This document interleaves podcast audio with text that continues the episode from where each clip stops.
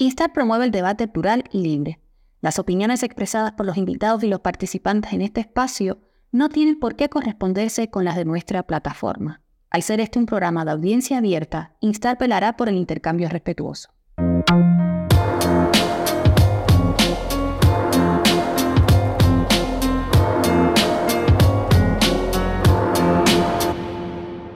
Bienvenidos a la serie Estratos del Instituto de Activismo Hannah Arendt, Instar. Mi nombre es José Luis Aparicio y voy a estar continuando esta serie de entrevistas a cineastas cubanos como antesala a nuestra cuarta edición del Festival de Cine Instar que tendrá lugar del 4 al 10 de diciembre próximos en, en varias sedes alrededor del mundo. Y hoy tengo el placer de poder conversar con el cineasta, escritor y periodista cubano Fernando Villaverde, que reside en Barcelona, que muy amablemente ha accedido a conversar con nosotros hoy sobre su obra cinematográfica y artística en general, comenzada en Cuba en los años 60, eh, dentro, de la, dentro del ICAI, que es el recién fundado Instituto Cubano de Cine, y continuada en el exilio en, en Nueva York y en, y en Miami, eh, en la escena del cine experimental y el cine independiente norteamericano. Entonces, bueno, gracias Fernando por aceptar la invitación. Eh, es un gusto hablar contigo hoy. No, gracias a ustedes, al contrario. Pues nada, eh, lo, lo, lo, que nos gustaría es eso, ¿no? Poder ir un poco recorriendo eh, toda tu trayectoria relacionada al cine y conversar también sobre, sobre los procesos creativos y los contextos de producción de, de tus obras. Y, y, bueno, para romper el hielo me gustaría comenzar preguntándote cómo surge tu, tu interés en el cine, ¿no? Y cómo poco a poco eh, vas eh, encontrando la posibilidad de dedicarte a eso en Cuba. Bueno, si, si voy un poquito atrás, te debo decir que yo no descubro el cine, más bien el cine me descubre a mí, porque desde niño, toda mi familia, mis padres, mis abuelos eran aficionados al cine y desde niño a mí me están llevando al cine, al cine, al cine, a todas partes, voy al cine con mis primos, siempre estoy yendo al cine, entonces el cine se me convierte en una segunda naturaleza, por así decirlo. Yo era eh, siempre el cine para mí era el entretenimiento, el, el, lugar donde íbamos a divertirnos.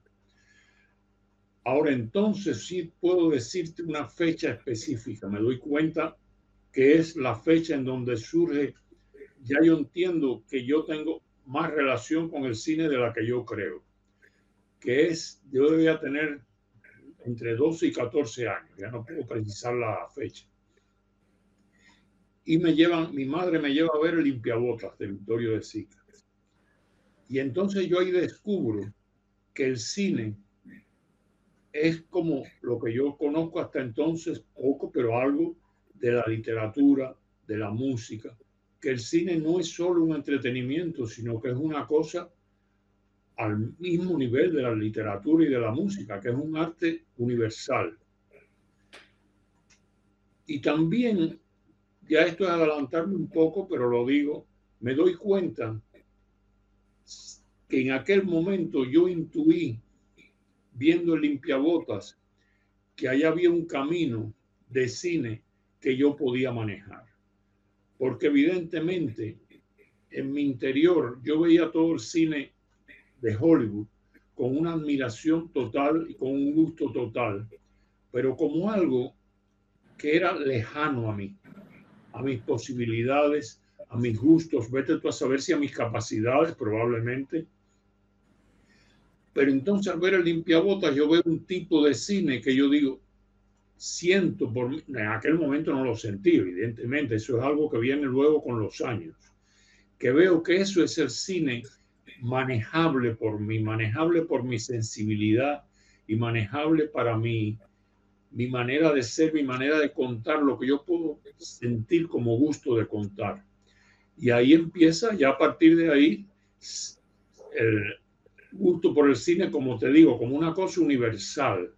Lo que me gusta del cine es precisamente eso, de que no es solo un cine, no, es el cine americano, el cine japonés, el cine francés, el cine italiano, el cine mexicano, cualquier cine el cine es una cosa que abarca el mundo entero y que me trae cosas del mundo entero.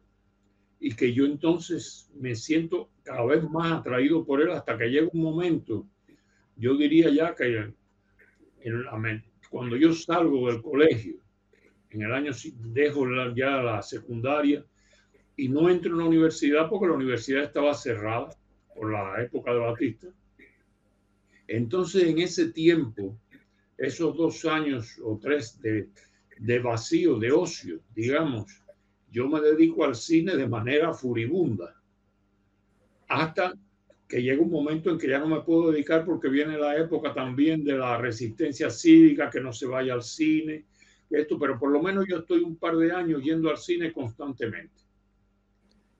porque había, había como una actitud de que no se podía asistir a este tipo de actividades por, por como protesta, ¿no? A la dictadura. exactamente, o sea, yo me gradué en el 55, entonces yo te digo, el 55, el 56 y el parte del 57 son años en que yo estoy yendo al cine constantemente.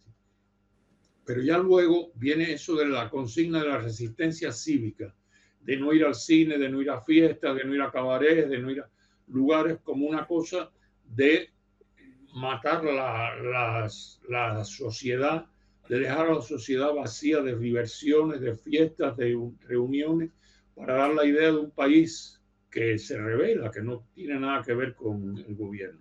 Y entonces eso me aleja un poco, hay años, yo, yo luego tuve que recuperar películas que me había perdido de esos años, pero, pero de todos modos, en esos dos primeros años, 56, 57, yo ya ahí consagro mi deseo absoluto de hacer cine viendo todo el cine que venía de todas partes, porque a Cuba, a La Habana, venía cine de todas partes. Yo me enteré en un momento dado que La Habana, junto con Montevideo, eran las dos capitales de la América, incluidas Nueva York y Los Ángeles, que tenía más cines por habitante. Sí, hay, un documental eh, que creo que lo viste eh, cuando lo, compartimos en Cine Cubano en cuarentena hace unos años, que es un documental sobre los cines de La Habana eh, que se, hizo en la escuela de, en Elisa, ¿no? Eh, y que se hablaba de eso, ¿no? De la cantidad de cines que, que, había en La Habana en esa época y que, bueno, de esos hoy prácticamente quedarán eh, seis, siete cines, cuando más funcionales, de los que de los cines de barrio, ¿no? Y los cines, de los cines de las principales avenidas de La Habana que había en los años 50. Y te quería preguntar cómo era la atmósfera eh, relacionada con la creación cinematográfica en esos años. Se producía cine en Cuba en los años 50, eh, era una posibilidad hacer cine, o por lo menos el tipo de cine que, que, te interesaba en ese entonces. Francamente no. Yo veía el cine que se hacía en Cuba como una cosa, además, como una cosa alejada por completo de mí. O sea, yo lo veía como un cine de primero lo veía como, francamente, lo veía como un cine barato, malo, mediocre. Era un cine que se hacían, lo siento mucho por quienes hayan trabajado entonces, pero yo lo veía así. Y volviéndolo a ver ahora, yo descubro cosas interesantes de aquel cine que era folclórico, pero entonces en medio de aquel folclore surgían cosas que ahora vistas en la distancia yo me doy cuenta que eran bastante acertadas, bastante eh, listas para penetrar en cómo era el comportamiento y las relaciones de la gente, pero como realización cinematográfica era muy pobre. Y entonces yo no pensaba en el cine cubano como una cosa que yo, a la que yo iba a acceder y a la que yo quería acceder. El cine cubano, el 90% de lo que yo veía del cine cubano eran los noticieros prácticamente yo no veía películas cubanas alguna vez, una, ocasionalmente, con alguna coproducción con México, pero nada más. Yo pensaba en el cine como, pensando en hacer cine, yo pensaba en que yo me iría de Cuba para hacer cine. ¿Y cómo, cómo cambia el panorama cuando, bueno, triunfa la revolución y, y se crea el ICAI unos pocos meses después de, de, enero del 59 y es la primera institución cultural que se crea, ¿no? Y, que comienza a, producir documentales, eh, incluso algunos primeros largos de ficción en esos primeros dos años. ¿En qué momento eh, te vinculas al ICAI y qué significó un poco esa nueva posibilidad? Además, una institución que tenía como en su centro, su credo artístico, el realismo italiano, ¿no? Y toda esta filosofía de Sabatini, directores como de Sica, que, cuyo cine ya tú habías podido ver también en esos años. Bueno, precisamente eso yo, yo caigo en el ICAI casi desde el principio del ICAI. Y yo lo veo como precisamente eso, como la posibilidad de hacer el cine que yo quería hacer. Entre otras cosas, porque yo en aquel momento que caigo en el ICAI, yo respaldo la revolución completamente, estoy a favor de la revolución y estoy a favor de todo lo que se quiere hacer y de todo lo que se quiere eh, producir en cine, pero al mismo tiempo lo veo como un cine que es accesible a mis gustos, a mis maneras de funcionar. Pero aunque eso es adelantarme un poco, porque en definitiva cuando entro en cine me dicen a mí, bueno, tú vas a ser, tú vas a empezar por abajo y tú vas a ser asistente de dirección de películas didácticas. Y entonces me asignan a ser asistente de dirección de Manuel Octavio Gómez, que le dan también su primer, su primer encargo, que es dirigir una película didáctica, que se llamaba El agua, y que era eso, una película para enseñar a la gente a utilizar el agua en los regadíos, para enseñar a la gente a que no se ensuciara el agua de los ríos y de los arroyos, todo eso, todas las cosas, sobre todo dirigida al campesino no sé dónde se exhibiría aquella película y nada. Yo trabajé como asistente de dirección de él. Y de esa película recuerdo una anécdota bastante divertida, que es el fotógrafo de la película era Néstor Almendra. Entonces nosotros estábamos filmando en el interior, en el campo, filmamos, se filmó ahí toda la película sin ver qué se estaba haciendo y se llevó todo lo que se había filmado a La Habana, se reveló y entonces cuando se proyectaron los roches de los revelados, de pronto en medio de toda aquella película que se había que Octavio había dirigido, aparecieron unas imágenes, como 100 pies de imágenes, de unas vacas metidas en un río, nadando, paseando. Y entonces Octavio se escandalizó, dijo, pero ¿qué cosa es esto, Néstor? ¿De dónde tú sacaste esto? ¿Qué cosa es esto? Y claro, aquello iba en contra de todo lo que era el documental. Y entonces Néstor le dice, ay, es que yo, yo lo tuve que fotografiar porque me recordaba a Pater Panchali. y entonces Octavio no, pudo decir nada más que votar aquello porque no le sirvió para nada a su película. Y de ahí, doy después de eso, parece que lo hice bien porque doy el salto a asistente de largometraje. Y entonces Julio García Espinosa me lleva como asistente de su película Cuba Baila que era la segunda película que producía el ICAI. En este caso, una coproducción con Barbachano Ponce, productor mexicano. Y entonces ahí trabajo como asistente editor y ahí eso se lo debo agradecer a Julio que me llevase a esa con él, porque ahí aprendí muchísimo, naturalmente. Yo no sabía nada y todos los días yo aprendía algo de, de cómo poner una luz, de cómo poner esto, de cómo se hacía esto, de cómo se combinaban las cosas. Y sobre todo yo creo que lo que más me impresionó del aprendizaje aquel fue ver, a diferencia del teatro, en el teatro tú ves al actor y el actor se comunica contigo directamente y allí está, y no hay nada más que los trucos que pueda tener el actor para manejar su figura.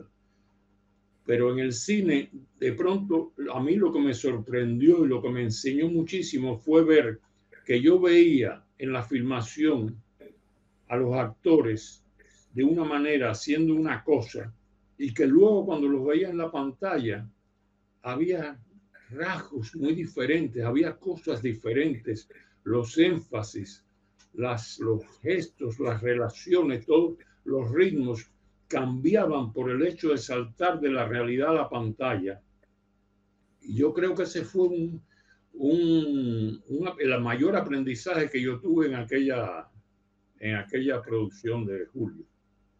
Sí, la, la, diferencia entre la técnica de actuación entre teatro y cine, además, que se va construyendo también en montaje luego, ¿no? Va seleccionando los... Sí, sí, pero es que es un aura, es algo muy especial que cuando, con la, cuando tú ves a la persona hablando, el hecho de que la cámara no esté en esta posición, sino en esta, un poco más lateral, o en esta, ya cambia el modo de decir. Tú mueves la cámara y ya lo que está diciendo esta persona se vuelve distinto, se vuelven mm. palabras distintas, se vuelven frases distintas y el tiempo mismo, lo que tú ves como un tiempo de diálogo en una en el estudio se vuelve distinto en el cine. Lo que en el estudio tú toleras una pausa, las pausas tienen que ser mucho menores en el cine, a no ser que tú hagas pausas a propósito. Todo era, o sea, hablando del cine, del diálogo realista, yo te estoy diciendo las pausas y todo eso. ¿Y desde ese momento te interesaba ya más el cine de ficción o, o, todavía estabas como un poco buscando? No, en aquel momento siempre me interesaba más el cine de ficción, desde luego, pero yo sabía, pues se me había dicho, yo eso lo había ya asimilado, que yo tendría que eh, funcionar en el primero, aprender en el cine documental, o por lo menos esa era la consigna del ICAI, que el cine documental era el cine del aprendizaje. Y luego venía el cine de ficción para los que hubieran demostrado capacidad de hacer cine.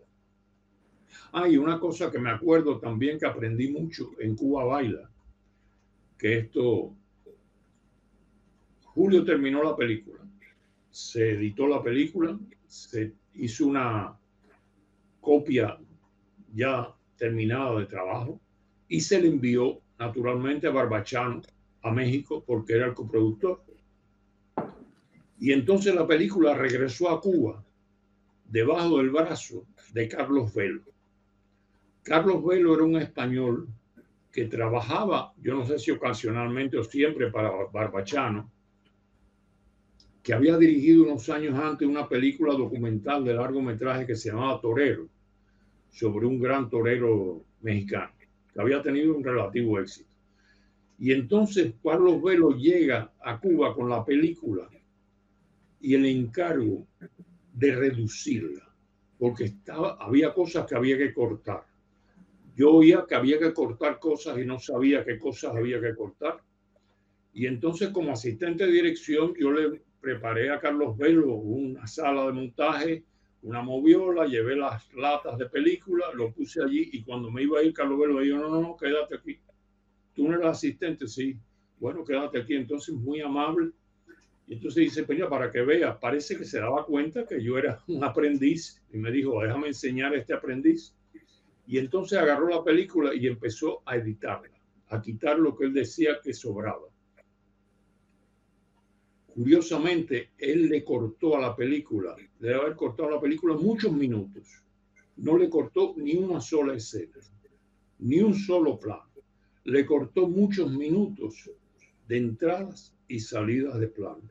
O sea, la película parece que estaba manejada con una lentitud excesivamente clásica que ya por aquellos tiempos no se usaba. Ya la gente cuando decía adiós no salía de un cuarto como antes, sino decía adiós, se cortaba y ya estaba en el otro cuarto. Y eso es lo que él hizo. Él redujo la película y ahí aprendí yo también mucho montaje con Carlos Pérez. Hmm. eso fue muy interesante. No, y era el tipo de montaje que se veía en las películas europeas, ¿no? De la nueva ola y el cine italiano llamo, el cine moderno europeo, ¿no? Que, que era mucho más elíptico y, y, el montaje era mucho menos académico, ¿no? Y, y, te quería preguntar, ¿en qué momento pasas ya a dirigir tus, tus, propios, tus propias obras, tus propios documentales, ¿no? bueno, después, después de lo Cuba Baila, yo fui asistente de dirección de Julio en un documental sobre el primero de mayo. Y entonces, después de ese documental, dirijo mi primer documental yo que se llamaba Congreso de Juventudes.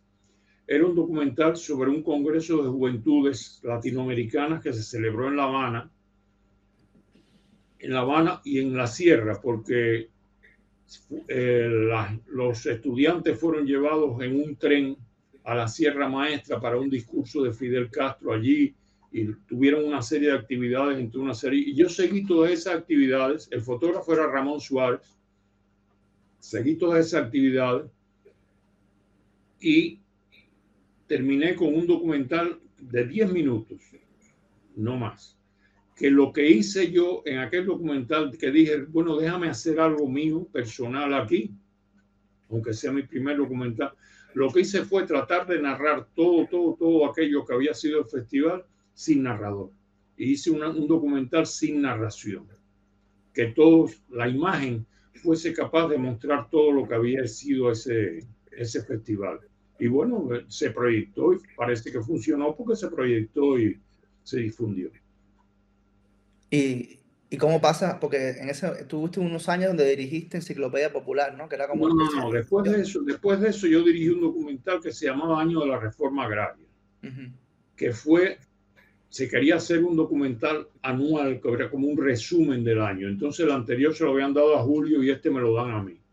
Entonces yo hice un, un guion que le gustó muchísimo a Alfredo Guevara y que yo me acuerdo perfectamente, yo lo hice el guion y hice, tuve la idea de hacer la película después de haber visto una película de Jory Stevens que se llamaba El canto de los ríos, que era una película con mucho aliento épico sobre los obreros y el progreso y demás. Yo traté de hacer algo por el estilo. Hice una película como de una hora, una hora y cinco minutos, algo así. Con todo ese tempo, con toda esa cosa. Y entonces cuando la terminó, Julio la vio y Julio dijo que eso no podía hacer.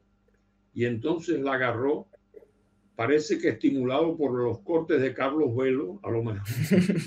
El caso es que la a 35 minutos. Y entonces lo peor de aquella reducción fue que se redujo la imagen, pero ya la narración había sido hecha y grabada y montada en la película y entonces no se redujo la narración. Y entonces cuando tú ves el documental, es como un narrador precipitadamente hablando que no para nunca de hablar y de hablar y de hablar y de hablar porque tiene una narración para una hora en un documental de 30 minutos. Y aquello fue un defecio que yo siempre esperé que desapareciera pronto de la faz de la tierra.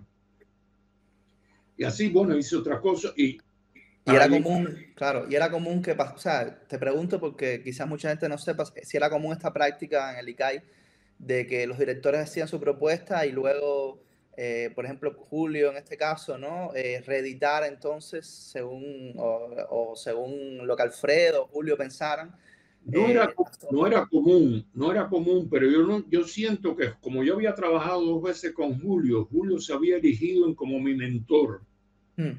Y entonces él quiso que yo hiciera algo mejor de lo que había hecho. Y yo creo que lo que hizo fue algo mucho peor, pero bueno, habría que ver las dos, las dos versiones, que ya es imposible. Antes de, yo caigo en enciclopedia por, un, dos frustraciones consecutivas, que son dos prohibiciones consecutivas. O sea, después de haber hecho otro documental que se llamaba Ayay, que fue un documental que yo hice que narró Alfonso Arau, que salió bastante bien, aunque yo no sé, nunca, ya recuerdo pocas cosas de él. Yo propongo un, como, como había trabajado con Arau, Arau había hecho un, corto en Cuba, que era como un corto silente, una comedia silente. Y entonces yo, evidentemente, amigo de él, influido quizá por eso, le propongo a Alfredo una comedia que no es silente, pero que yo quería hacer una comedia sin diálogo, pero narrada, que se llamaba El Cuartico, y que era narrada como una rebelión de gente sin casa contra los funcionarios de la reforma urbana. Porque en aquella época había muchas quejas de que la reforma urbana estaba ahí, pero mucha gente se quedaba sin casa o tenía la casa se le derrumbaba y no tenía dónde ir. Y entonces yo hago una comedia. Con eso es una rebelión de gente que están, los, tienen durmiendo en camiones en un gigantesco hangar y van al Ministerio de la Reforma Urbana y se, se quedan a vivir allí y mandan a los funcionarios a vivir al hangar. Ese es el final de la película. Qué bueno. eso es imposible me manda a ver a, la jefe de la reforma urbana. Una noche yo voy allí y yo les hago el cuento y aquella gente escandalizada, escandalizada, y entonces me dan todos sus motivos para por qué aquello está tan mal y no me convence. Pero Alfredo me da una salida en donde para hacer la película y yo todavía es el momento en que yo lamento profundamente haber sido tan joven y tan tosudo de no aceptar su proposición. Porque Alfredo me dice, yo te dejo hacer la película si tú pones un miliciano en la puerta del hangar, cuidando ese hangar, y que él ve que se está cocinando esa rebelión y que entonces es el miliciano el que encabeza la rebelión. Claro. ¿Qué quería hacer? Él quería hacer que la revolución misma se regenera a sí misma, se critica a sí misma y sabe regenerar. Pero yo me temo que si esa película se llega a hacer, Alfredo y yo nos vemos en la misma prisión. Porque hmm. aquello era como un aliento a la contrarrevolución, lo que él me estaba proponiendo. Claro, sí, dentro de la misma revolución, rebelarse contra los milicianos, incluso se rebelan contra, lo que él me estaba proponiendo era terrible. Y él no sé si se dio cuenta de eso, pero el caso es que yo me negué, yo no quiero cambiar eso. Y no se hizo, eso se archivó. Y entonces inmediatamente después de eso, me entero, era, venía la Semana Santa, viene la Semana Santa en Trinidad, yo me entero de eso y yo le digo, mira, yo quería hacer un había propuesto ya un documental sobre Trinidad que yo estaba escribiendo junto con José Hernández, que había trabajado como, guionista ya en alguna película de ICANN, no me acuerdo cuál, si Historia de la Revolución. Pero entonces me entero de que viene la, la Semana Santa y le digo a Alfredo Guevara, por favor, dame tantos pies de película a color, un fotógrafo, un iluminador, lo, elemental para yo ir a Trinidad y filmar las procesiones de Semana Santa y luego incorporarlas al documental que yo haga. Alfredo Guevara me dice muy bien y me envía allí a hacer. Yo fui, filmé y a Jorge Herrera, que era el fotógrafo, y a mí nos deja pasmados la evidente, el evidente fervor de la gente con la Semana Santa y el evidente, el evidente súplicas, la indignación subyacente, las súplicas, el deseo de la gente que se, se le traducía en, los, los, gestos tirados por el piso, arrodillados, pidiendo, suplicando a las imágenes que aquello cambiase, que aquello terminase. Se veía que era una súplica de gente desesperada con lo que estaba pasando. Pero sin decir nada, eso se filmó tal, tal, cual Jorge, con el talento que él tenía para filmar, recogió todo aquello perfectamente. Se, llevamos esa película para La Habana, se reveló, vimos los roches, los vimos moviola, se guardaron en un cuarto de edición y José Hernández y yo nos dispusimos a seguir el guion para seguir trabajando en eso. Y no, no habían pasado ni dos días cuando a mí me llama la secretaria de Alfredo y me dice, no se va a hacer ese documental. Porque sin explicación, no. Yo quiero ver a Alfredo, no, no, no, no se discute, cero. Otra cosa. Me entero poco después de que un día, una noche, Alfredo había bajado al cuarto de edición donde estaban esas, esas roches los había visto. Evidentemente alguien que vio esos roches vio lo mismo que habíamos visto nosotros aquella cosa encendida. Y entonces lo vio, lo captó también y dijo, esto es imposible que salga. Y eso se acabó. Y entonces yo precisamente voy a Enciclopedia Popular porque digo, bueno, ¿qué voy a hacer? Una tercera proposición que me vayan a prohibir. Mejor me meto aquí con Octavio Cortázar, que era amigo mío. Y entonces Octavio me dice, vamos a hacer enciclopedias, yo una, una, una y tú otra. Nos dirigimos alternándonos y nos ponemos a trabajar aquí. Y yo me puse a trabajar allí como modo de aprendizaje también. En cada nota que se hacía de tres minutos, cuatro minutos, ensayar una cosita, buscar esto en sonido, buscar esto en narración. Además, Cortázar se fue, al cabo de unos meses, Cortázar se fue a Checoslovaquia con una cosa de estudios.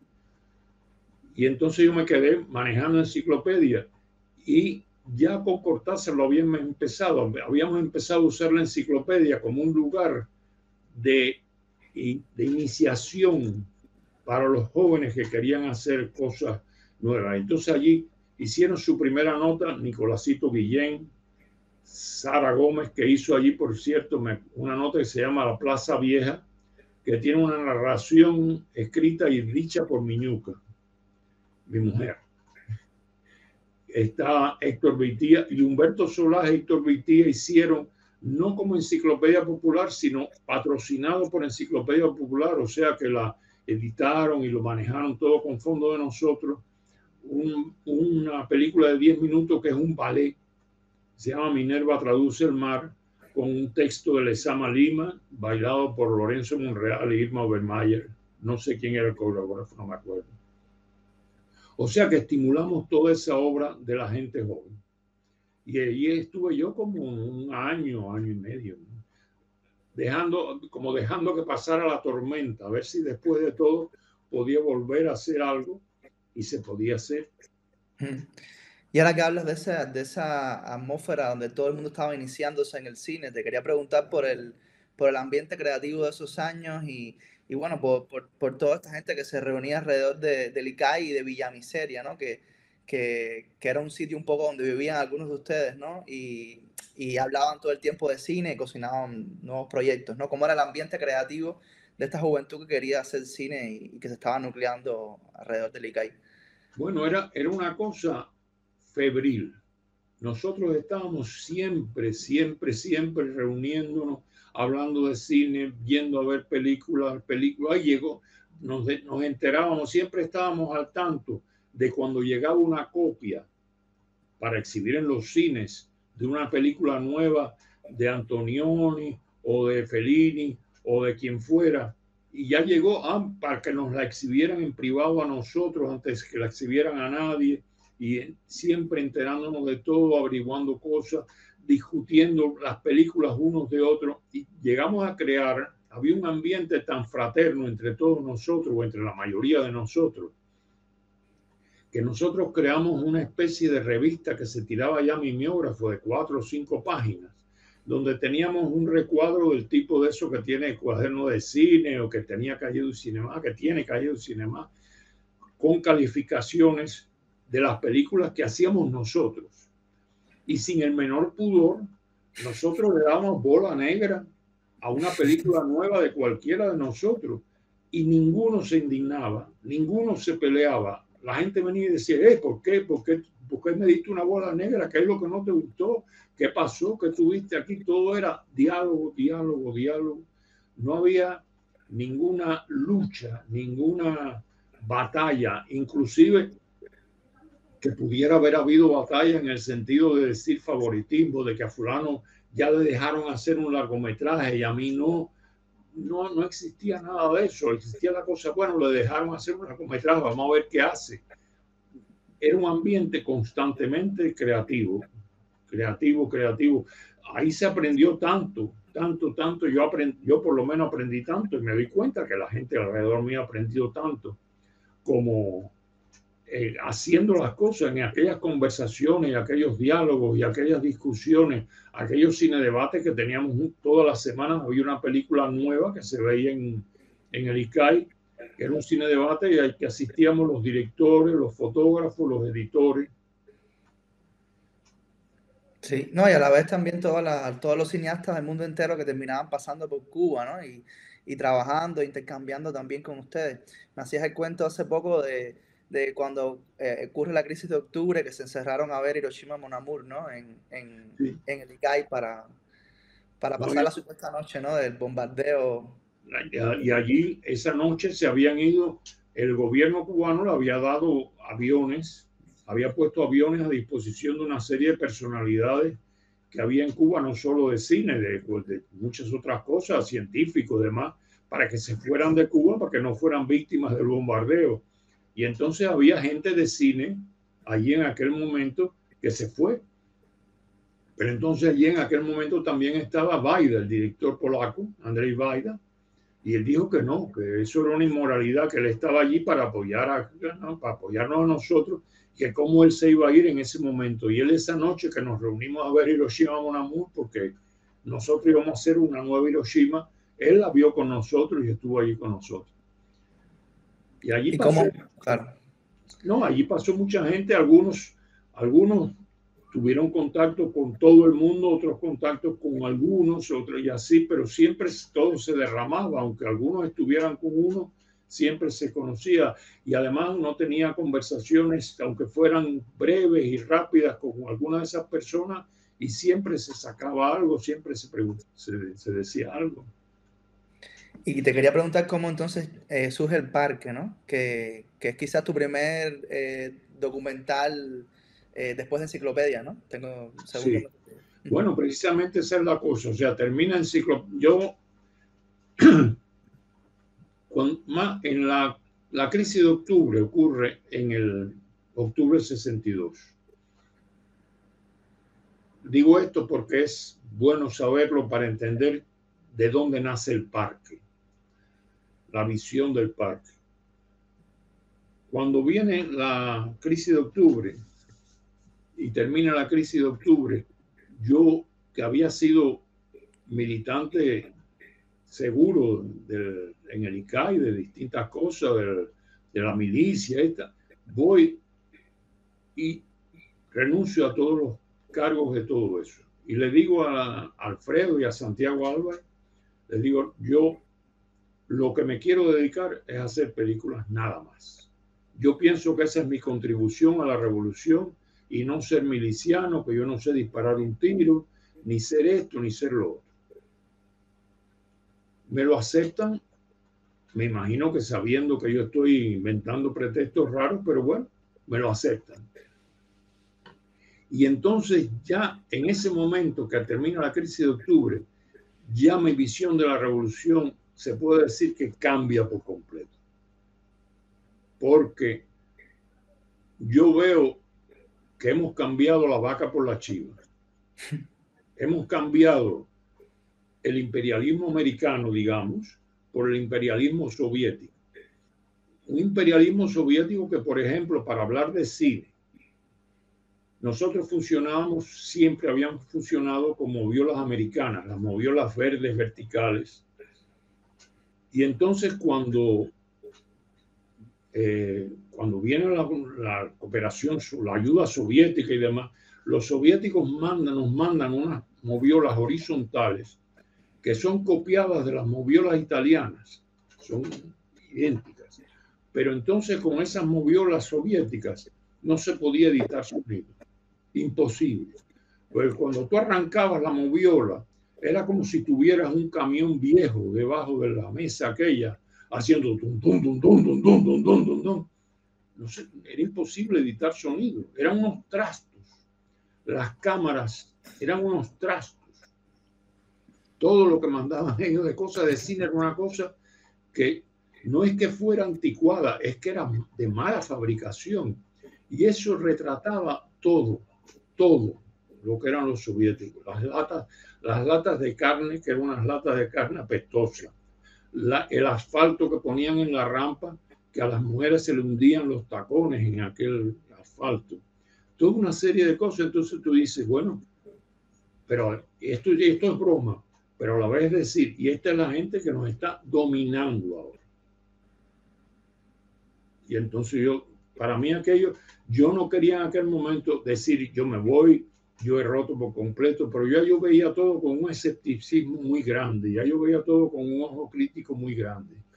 Y yo decía, bueno, a lo mejor esto es pasajero, a lo mejor esto se recupera, pero entonces yo te digo que hacer el parque fue, refleja mi manera de pensar de aquel momento. Yo no quería hacer nada que tuviera que ver con la, la política del momento, con las circunstancias del momento. Yo no quería hacer nada circunstancial ni puntual. Yo quise hacer el parque para mostrar eso, la vida de la gente que está allí, una, una, una, una situación, una, una película totalmente humana, ajena a tiempo y a circunstancias. Y digo, también quiero mencionar que el parque nace, tiene, tiene un padre bastante visible, que es una película de Agnès Varda, que había estado pocos meses antes en Cuba, un documental de ella que se llama L'Opéra Mouffe, que es un documental que ella hizo sobre la Rue Mouffetard de París, donde hay un mercado y que es una calle repleta de gente, o por lo menos era repleta de gente allí por el mercado, por la gente, yo vi aquel documental y me encantó. Y es evidente, yo lo volví a ver hace poco, y es evidente la gran influencia que tuvo sobre mí y el gran peso que tuvo sobre mí a la hora de yo filmar el parque, que me indicó tiempos, me indicó tener paciencia con las imágenes, dejarlas que pasaran, dejarlas que terminaran.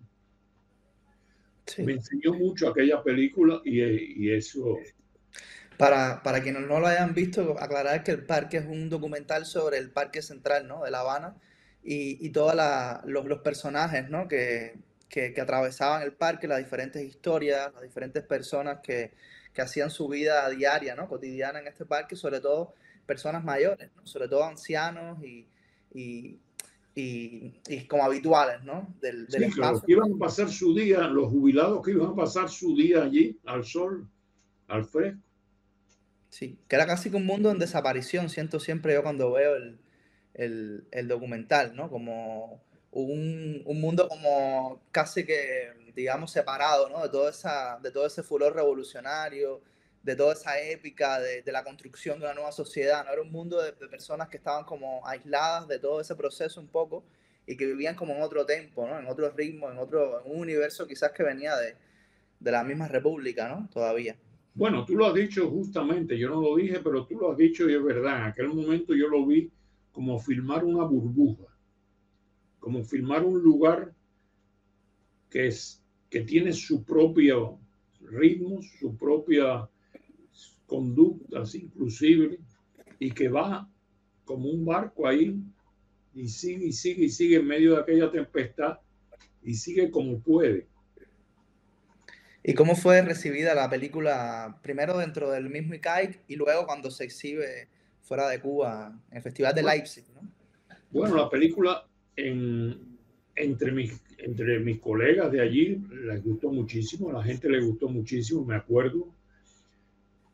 Pero el ICAIC, primero que nada, la película antes de poder exhibirse, se acababa de terminar y ya en pie venía el Festival de Leipzig y se agarró la película junto con otras cuatro o cinco películas que se envían como la, la representación cubana al Festival de Leipzig.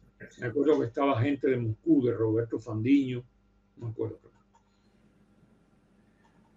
Entonces en el Festival de Leipzig, lo que voy a contar yo lo sé por Alberto Roldán, colega también cineasta ahí del ICAI, que estaba en la delegación, que era muy amigo de Jory Stevens, que era el presidente del jurado en Leipzig, y que me contó lo que había pasado allí, porque se lo contó Stevens.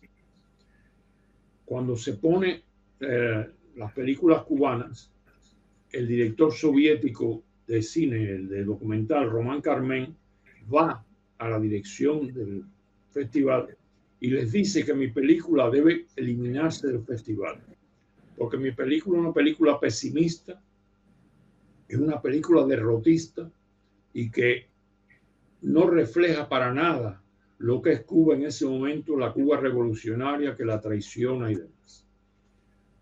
Pero entonces, ¿qué pasó? Que cuando le comunican eso a Yori Stevens, Yori Stevens dice que de ninguna manera, que siendo el presidente de un festival, del jurado de un festival, no se prohíbe ninguna película, ni se descarta ninguna película. Y Jory Steven lo comenta eso, parece, con Chris Marker, que tenía ahí una película concurso.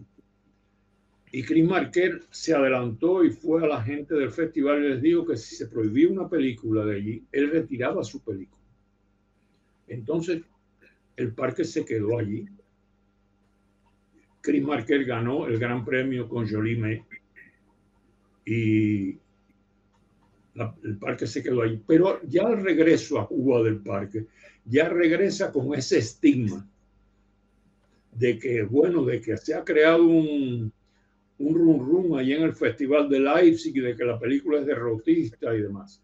Y entonces, ¿qué pasa?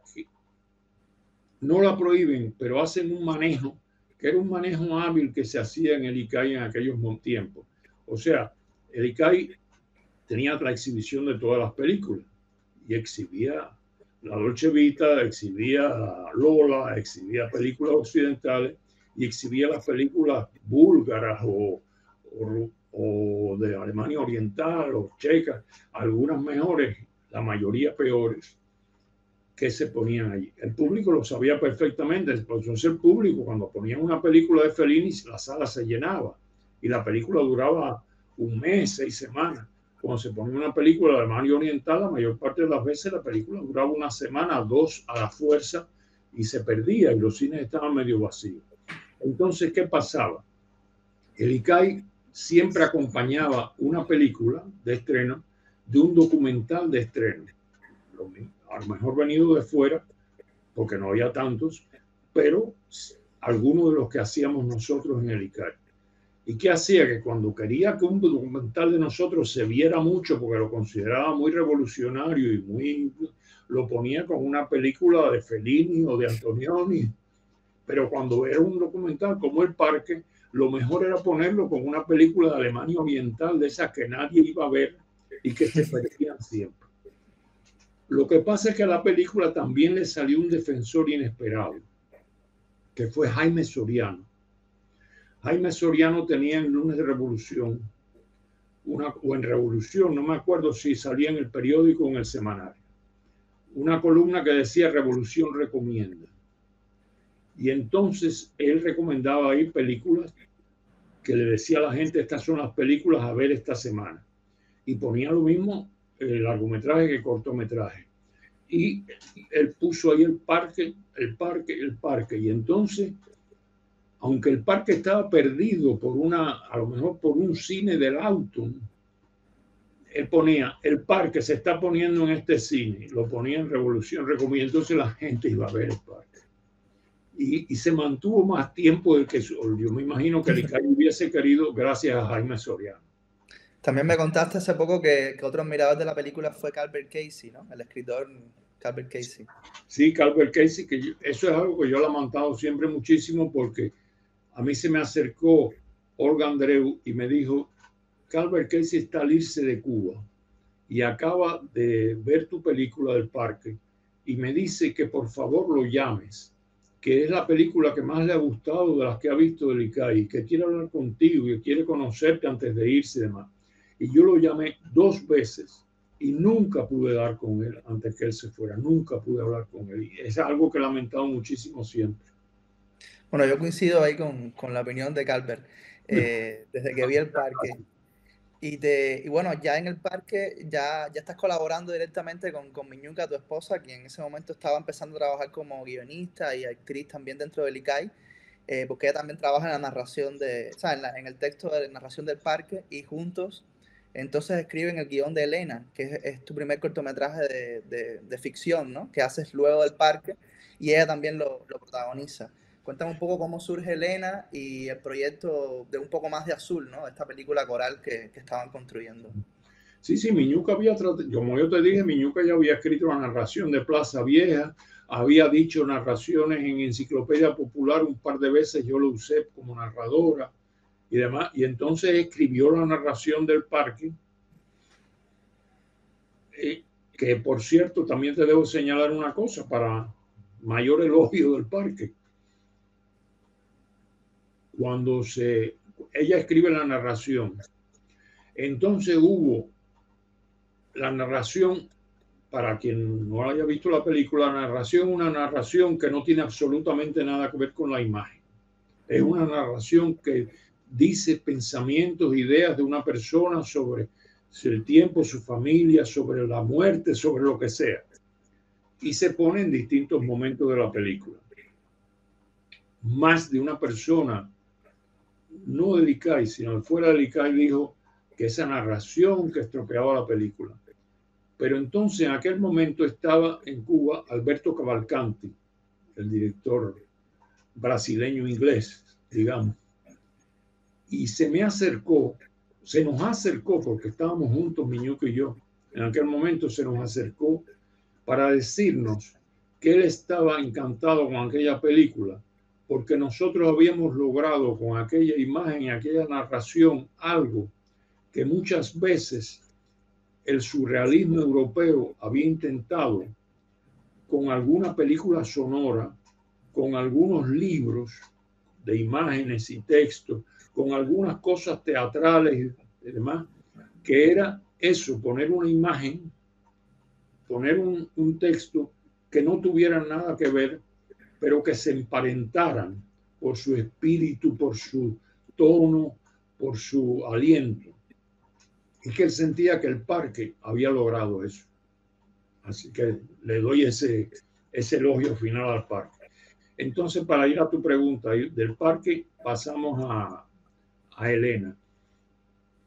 Elena, yo estoy tratando de recordar, un poco más de azul surge de la siguiente manera. Vamos a empezar por la película entera. Nos reunimos, nos dicen a Fausto Canel, a Manuel Octavio Gómez y a mí que nosotros ya estamos listos para dirigir un cortometraje de ficción. Ya nuestro aprendizaje, nuestros años de aprendizaje han terminado, que podemos hacerlo, que hagamos una película con un cuento de cada uno, que nos pongamos de acuerdo. Nosotros nos reunimos y nos ponemos de acuerdo en hacer una película en que cada cuento sea una despedida y que tuviera algo que ver de las despedidas con épocas revolucionarias. Entonces, yo cojo la despedida en la época de Batista, Manuel Octavio, la despedida en la Sierra Maestra y Fausto Canel la despedida en la época revolucionaria, que es el orden que siguió la película.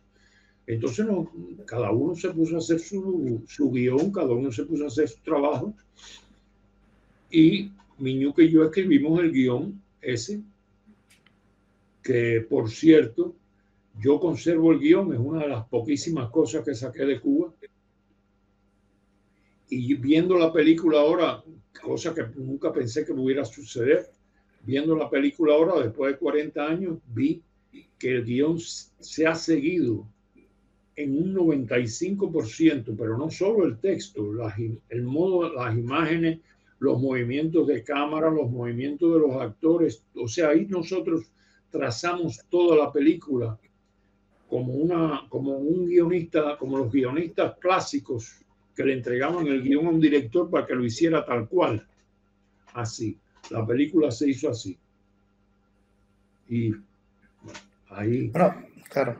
Para los que no han visto, bueno, Elena, es eh, un poco la, la, sinopsis, ¿no? todas estas películas, las que hemos hablado hasta ahora y, y las que seguiremos conversando, eh, están se pueden ver online en, en, Cine Cubano en Cuarentena, el repositorio de Cine Cubano en Cuarentena dentro de las revistas Rialta y les recomiendo que, la, que, que las busquen y las vean para que no las haya visto.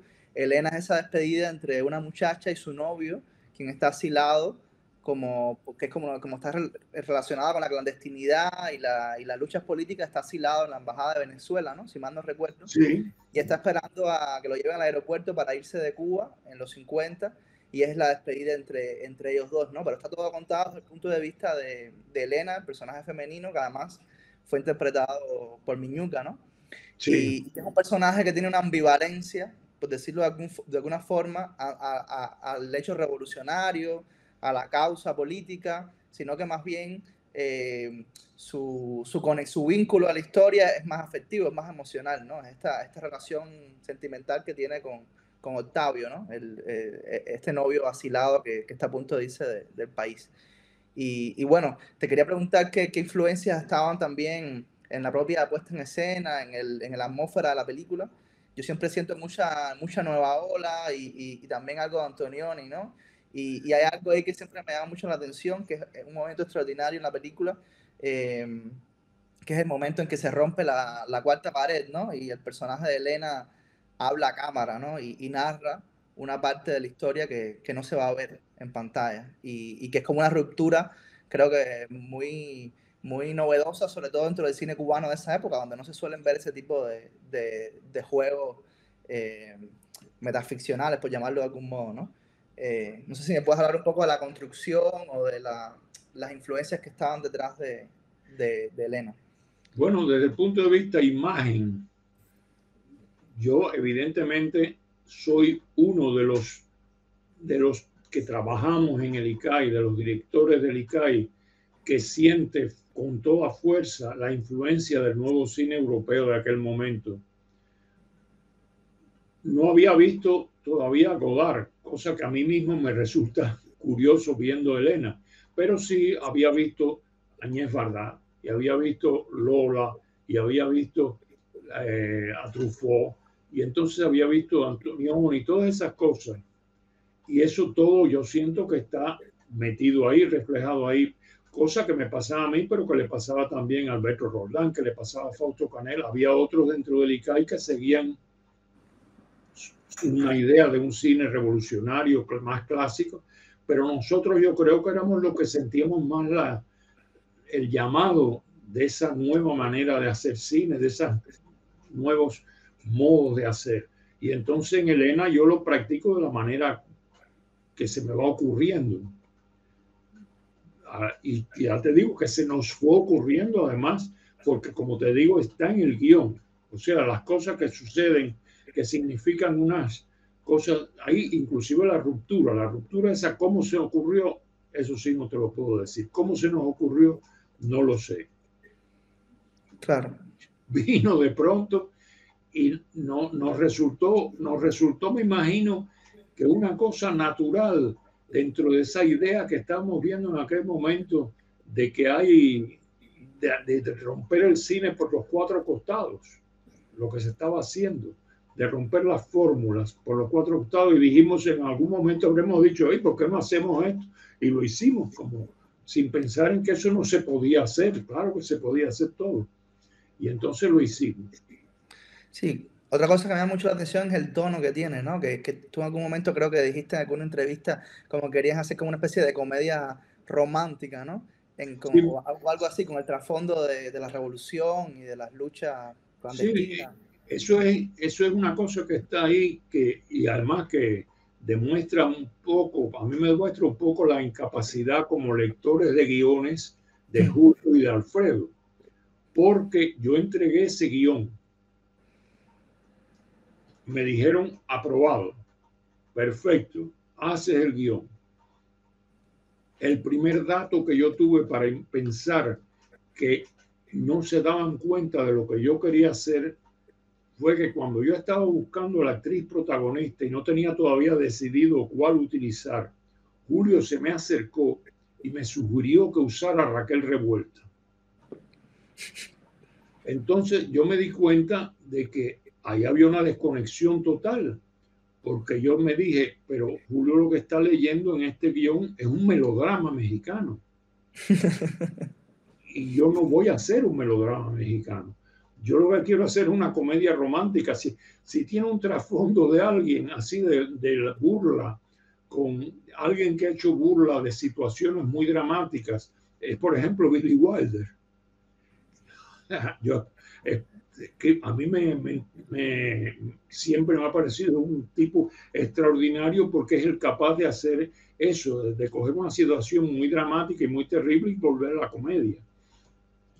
Y entonces yo, yo no quería volver comedia una situación dramática, pero quería hacer una comedia con esa ligereza dentro de, un, dentro de una situación dramática como la del, la del asilado que se va, eso que transmite mensajes clandestinos, aquella transmisión de mensajes clandestinos es como una parodia, porque esos mensajes clandestinos no se transmiten así, oye, dile a fulano, tal cosa, pero tenía el espíritu de comedia de la película. Y eso era lo que yo quería hacer. Y entonces digo que no supieron lo que yo estaba haciendo porque yo hice la película, seguí el guion y cuando se termina la película y ellos la ven, dicen, no, esta película no puede salir. Bueno, pero si es la que ustedes leyeron, no es otra. Bueno, entonces era la cosa terrible. Se habían gastado 30 mil pesos de aquel, entonces, que no era broma, porque por ejemplo los directores de películas ganábamos 400 pesos mensuales de sueldo. O sea, 30 mil pesos era una cantidad seria en aquel momento. Y en aquel momento de construcción de la revolución más como si tirasen 30 mil pesos por la ventana. Y tú no entendías por qué. Lo, entendí por qué, luego porque, y tú dices, bueno, no leyeron la película.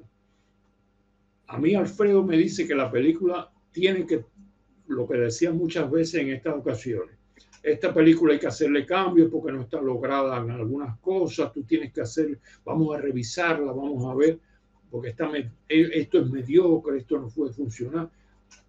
O sea, le echaban la culpa a tu incapacidad.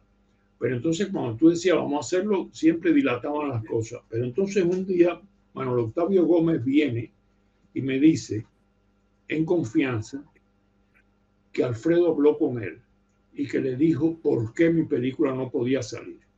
Y entonces Alfredo le dijo que mi película no podía salir, porque como en la, en la película, la protagonista Elena lleva un mensaje de su novio que se asila a otro de la célula revolucionaria antibatistiana que está luchando, o sea, luchando contra Batista. Y esa misma mañana ya se ve en los planos finales que ella se está ligando con ese al que le está transmitiendo el mensaje, cosa que además ella ha dicho en esa ruptura que sucede antes, o sea que ella dice el final antes del final. Mm.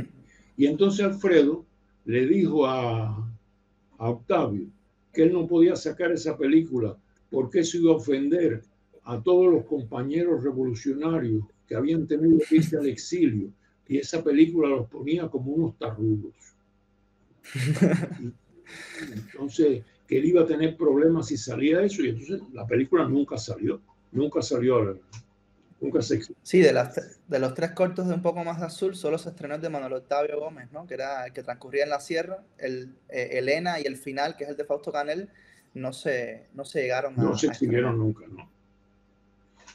Claro. Sí, que ya te das cuenta también que era la, la, nueva moral, era la misma vieja moral, ¿no? Correcto. La, las razones que te daban o que, o que, se manejaban interno eran, eran muy parecidas a las que pudiera manejar un comité del buen gusto y del orden en la época de Batista, ¿no? Como toda esta vieja moral burguesa. No, no, sí, es que eso, es que eso cundía por todas partes. Toda esa, la, de tú estabas en, en Cuba en esos años iniciales y de pronto de los de los lugares supuestamente más revolucionarios, de rebeldes, de eso, te salían unas cosas de moral que eran mucho más moralina que la antigua moralina que pudiera haber.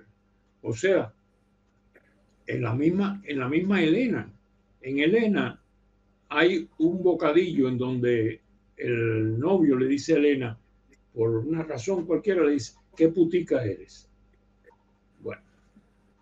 yo cogí el guion, cuando Miñuque y yo terminamos el guion, lo damos a las a la oficina del ICAI, a las secretarias del ICAI, que ellas cogían y copiaban eso en stencil para que se tirara en mimeógrafo, porque lo tuvieran los fotógrafos, los actores, todo el mundo, sacar 30 copias del guion. Y entonces yo me entero que hay una queja de, de la secretaria, algunas secretarias que se han comentado entre sí que mi guion tiene malas palabras. Entonces tú dices, bueno, ¿estamos dónde? ¿Estamos en, la Cuba revolucionaria o en la España franquista? No se sabe. Y bueno, después de que no se, no se estrena eh, Elena, eh, logran, eh, ¿sabes?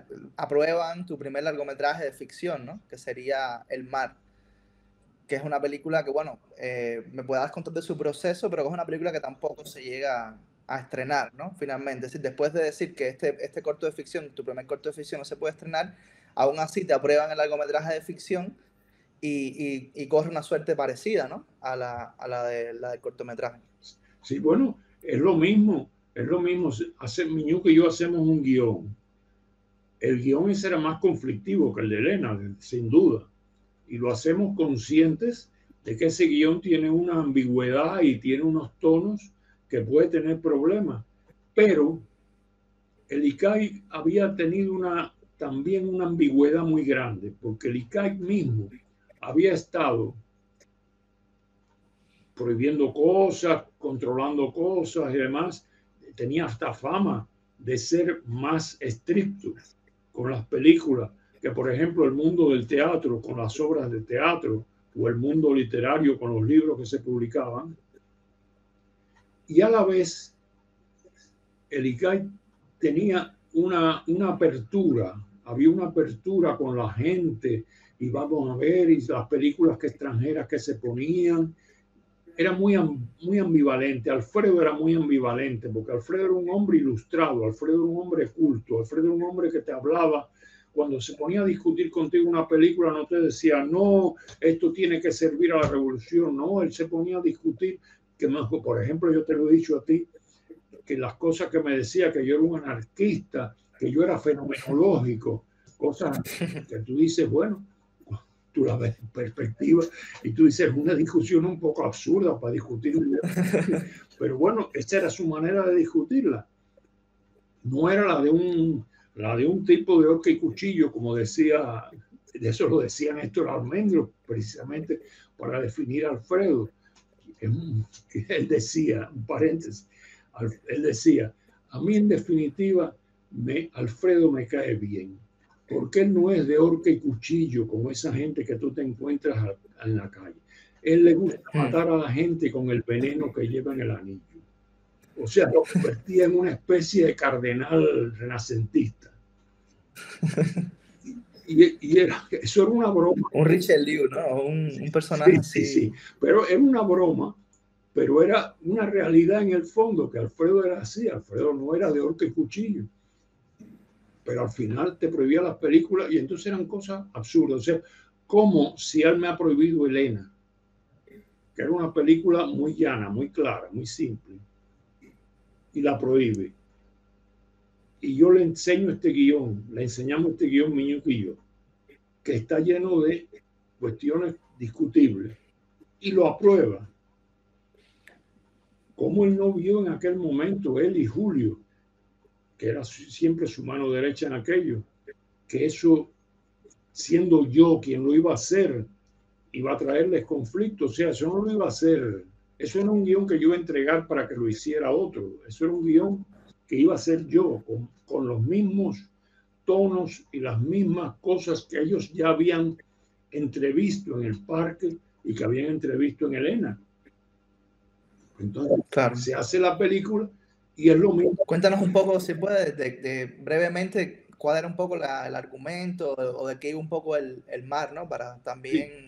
Bueno, el mar, el mar narra, es muy sencillo, el mar narra la relación de una pareja que es revolucionaria, que está ligada a la revolución, inclusive en la primera parte de la revolución se ve como ella, la mujer, rechaza la, la iglesia donde está ligada, cómo se participan en juicios revolucionarios en la universidad. O sea, son gente muy ligada a la, revolución. y cómo poco a poco, luego, cuando están solos juntos, empiezan a sentir una cierta dudas, ciertas decepciones, ciertas, sobre todo dudas, sobre todo vacilaciones, sobre todo separación, de sentirse ajenos, sentirse distanciados, porque es lo que narra la segunda parte del mar, es ellos dos solos a orillas del mar, y entonces ahí se ve que ellos están la, la visión misma, la imagen misma, muestra cómo ellos son una gente distanciada, que cada vez se distancian más y se alejan más y se meten más en una cosa cerrada de ellos mismos porque el exterior no los convence. Y la película termina en esa duda, porque al final el último plano de la película es ella alejándose de la playa corriendo con él que la busca y no la encuentra. Entonces, la misma, el mismo final era ambiguo. Tú decías, ella está corriendo porque quiere reincorporarse y no, no soporta la, la vida esa ajena que está viviendo con él, o corre porque ya se va, ya no quiere saber más nada con nada. El final hmm. tenía esa ambigüedad.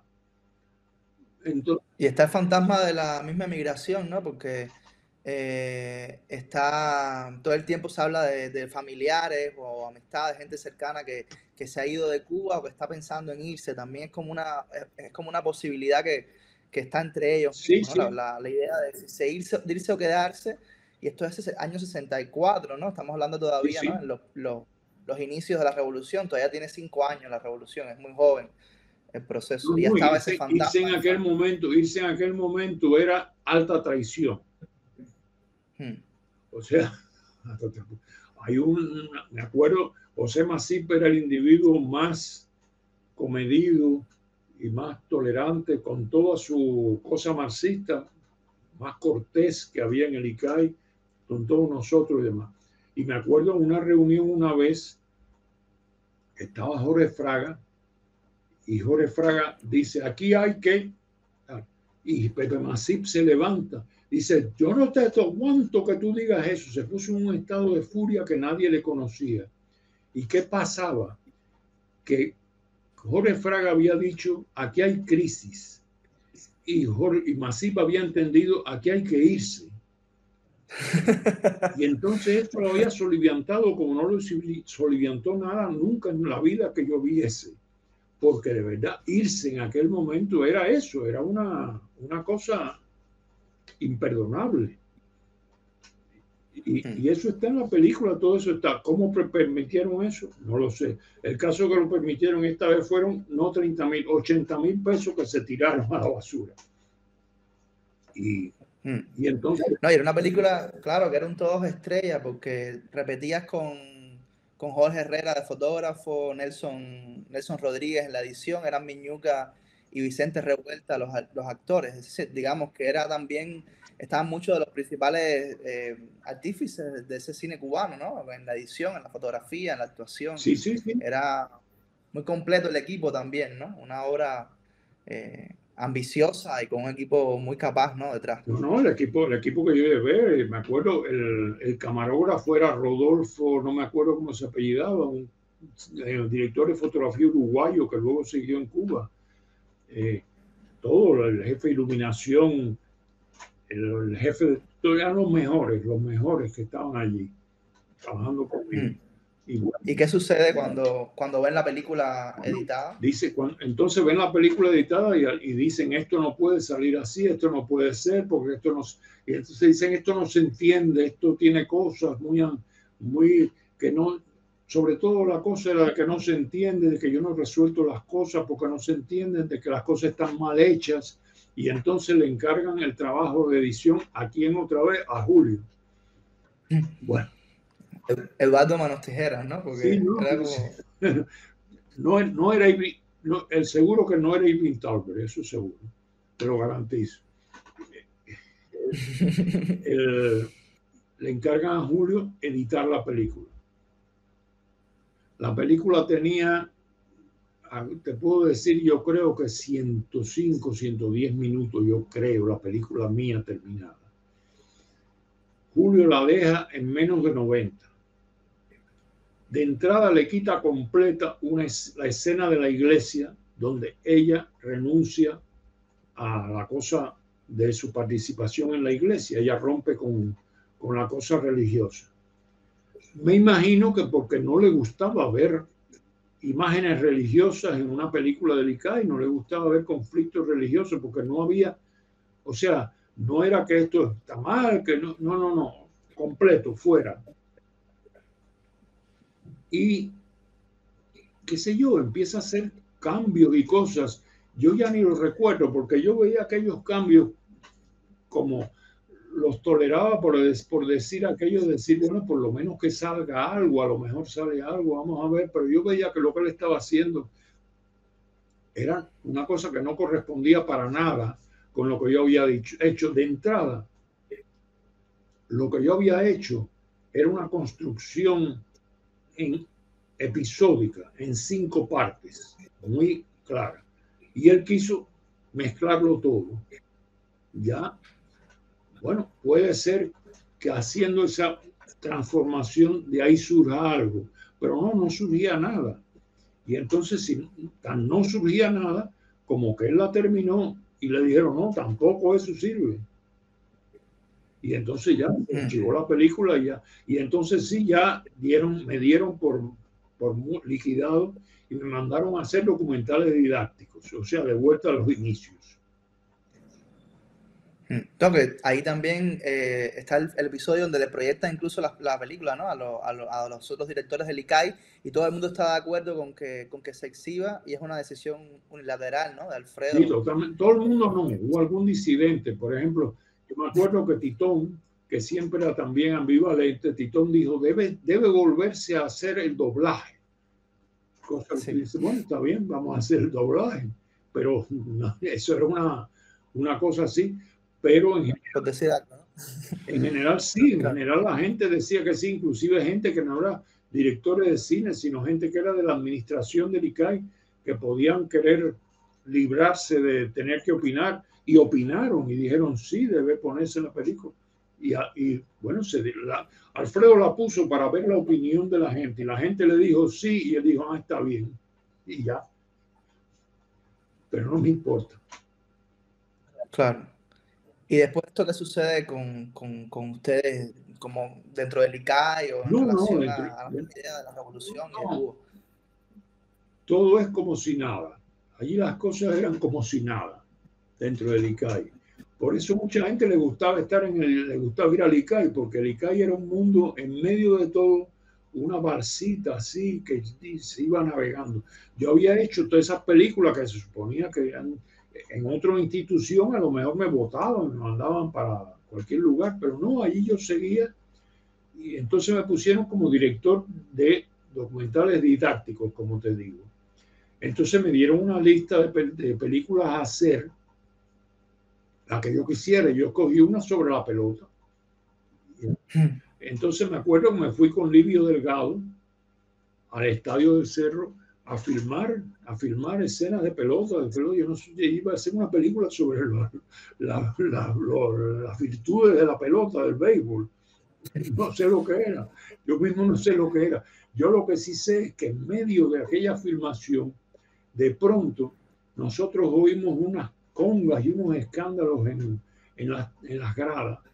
Y cuando vamos a ver, resulta que para animar al público, animar a la gente allí de eso, habían llevado allí a Pello Lafrocán con sus muchachas. Se acabó la filmación de la pelota. Ya Livio Delgado y yo miramos la cámara y empezamos a filmar a Pello Lafrocán y empezamos a filmar a las muchachas. Y cuando la persona que estaba editando conmigo veía aquello, decía, pero ¿y esto que yo digo? No, es que yo voy a hacer un montaje. Eh, así, unas cosas con otras, porque la música va a dar el ritmo de la pelota y esto y lo otro y sin, con aquello sin terminar, llegó la salida que yo estaba buscando hacía meses de Cuba y nos fuimos y aquello se quedó sin terminar. No sé si alguien acabó aquello alguna vez o si se votó o qué más.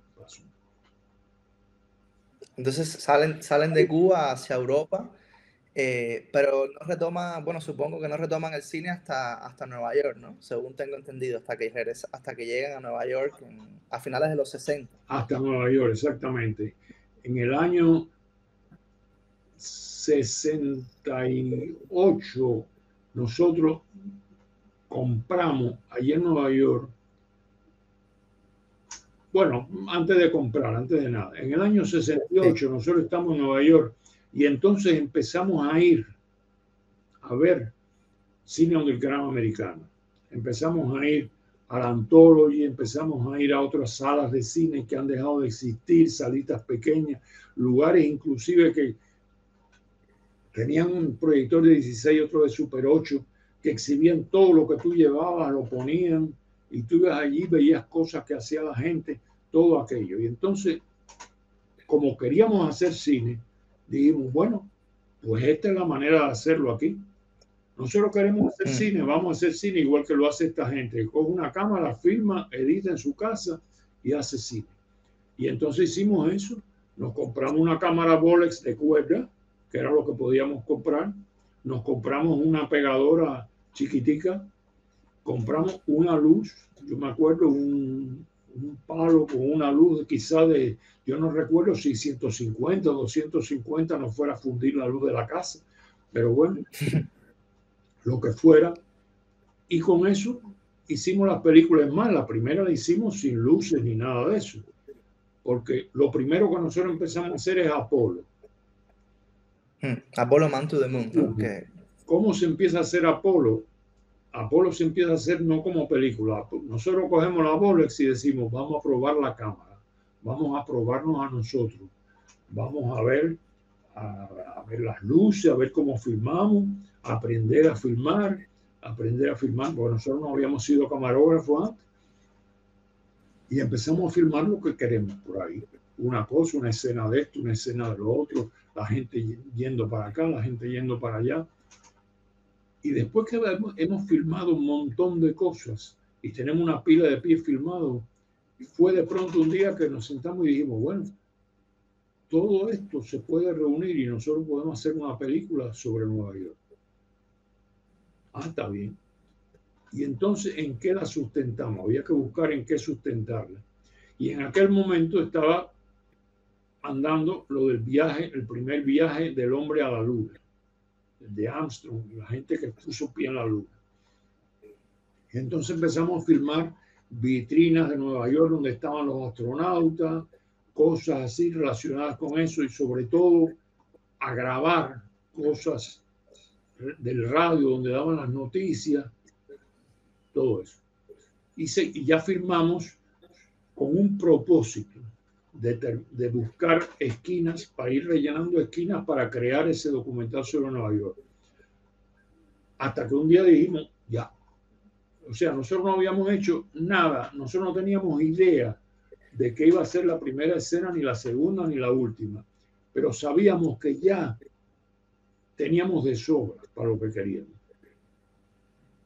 Y nos plantamos y nos pusimos a hacer la película. Como te digo, para quienes, para quienes quienes tienen miedo de usar cosas muy elementales, te voy a decir que el sonido de esa película se hizo con una grabadora así, las más baratas que podían existir, reel to reel, que tenía un micrófono adosado y muchas de las cosas que aparecen en la película de sonido, yo las grabé de la bocina de un automóvil porque yo estaba yendo de un lugar a otro y tenía que grabar lo que estaban transmitiendo en ese momento y mi única manera de grabar era así, grabarla de la bocina del automóvil, en la, con la esperanza de que funcionaran y funcionaron.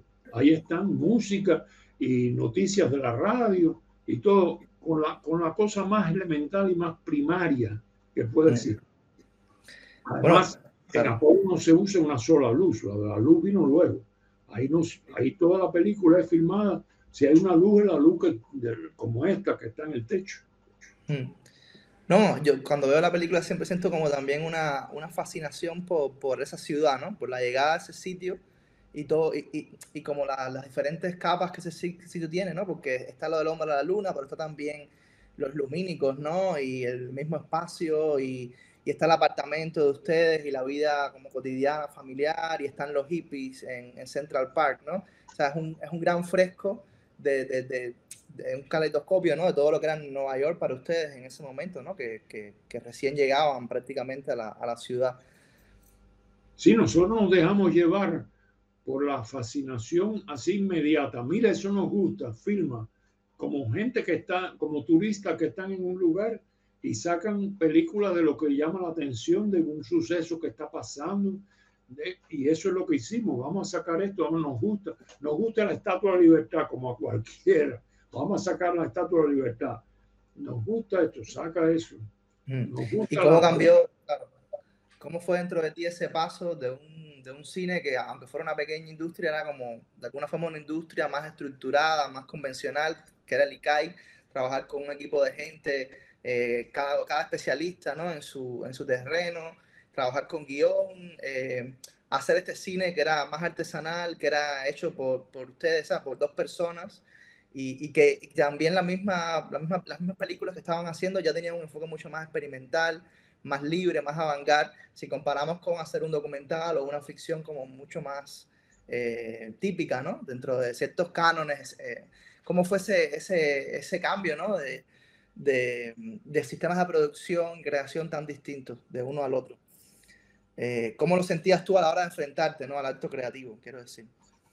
Bueno, la verdad es que me es muy difícil decírtelo. Yo creo que el, pasó una cosa, lo, yo había pasado dos años en París esos dos años que yo pasé en París, estuve muy, muy, muy ligado a toda una serie de procesos creativos muy experimentales. En el teatro, en, la, en las artes plásticas, por ejemplo, ahí estaba toda la cosa del, del op art, del pop art estaba empezando, de, en el teatro, yo vi allí, yo me ligué allí a la gente de teatro, entonces vi las cosas del Living Theater, vi las cosas de Peter Brook, cosas muy nuevas de teatro, todo eso. Y entonces yo me iba empapando de un sentido experimental, todo lo que era el, el experimento, todo lo que era la innovación, todo lo que era la vanguardia en la música, las cosas de música que vi allí también en París, de gente. Y entonces yo creo que eso ya era un proceso natural, que, o sea, fue, eso fue la culminación para mí de esos dos años de sumergirme en esa vanguardia que había en esos años en París en todos los sentidos. Aparte de la vanguardia cinematográfica que estaba encabezada en esos años por Godard, porque eran los años del Godard más popular, en los años de vivir su vida, de los carabineros, de Alfabil, de todo aquello que además penetraba en la sociedad. No eran cosas que estaban, que decimos, no, son cosas de vanguardia, que van a ver cuatro personas. No, no, no. Se ponían las películas de Godard y toda la gente iba a ver películas de Godard. Y por ejemplo, el Opart, había gente de, que había varios argentinos, no recuerdo el nombre, latinoamericanos, que hacían Opart y esas cosas de Opart se ponían en la calle y la gente llegaba y se sumaba a todo aquello. El arte experimental y el arte de vanguardia estaban en aquellos años muy ligados a la sociedad, muy ligados a la vida cotidiana. Y entonces a mí me cayeron encima como algo que fue un proceso, ya te digo, un segundo aprendizaje que culminó cuando llegué a Nueva York. Dije, bueno, y vi las cosas donde grande dije, ah, esto, esto es lo mismo que yo estaba viendo allí, solo que aquí en cine. Entonces vamos a hacerlo. Y de natural, porque Miñuca de natural tiene esa inclinación por lo personal, por lo, por lo experimental, por lo que no, no trillado. Ellos, esa, ella siempre ha tenido, yo le veo toda esa inclinación, o sea, Miñuca que conocía todo aquello y que yo lo había, lo había visto, algunas cosas conmigo ya se, entró perfectamente conmigo en aquella ecuación.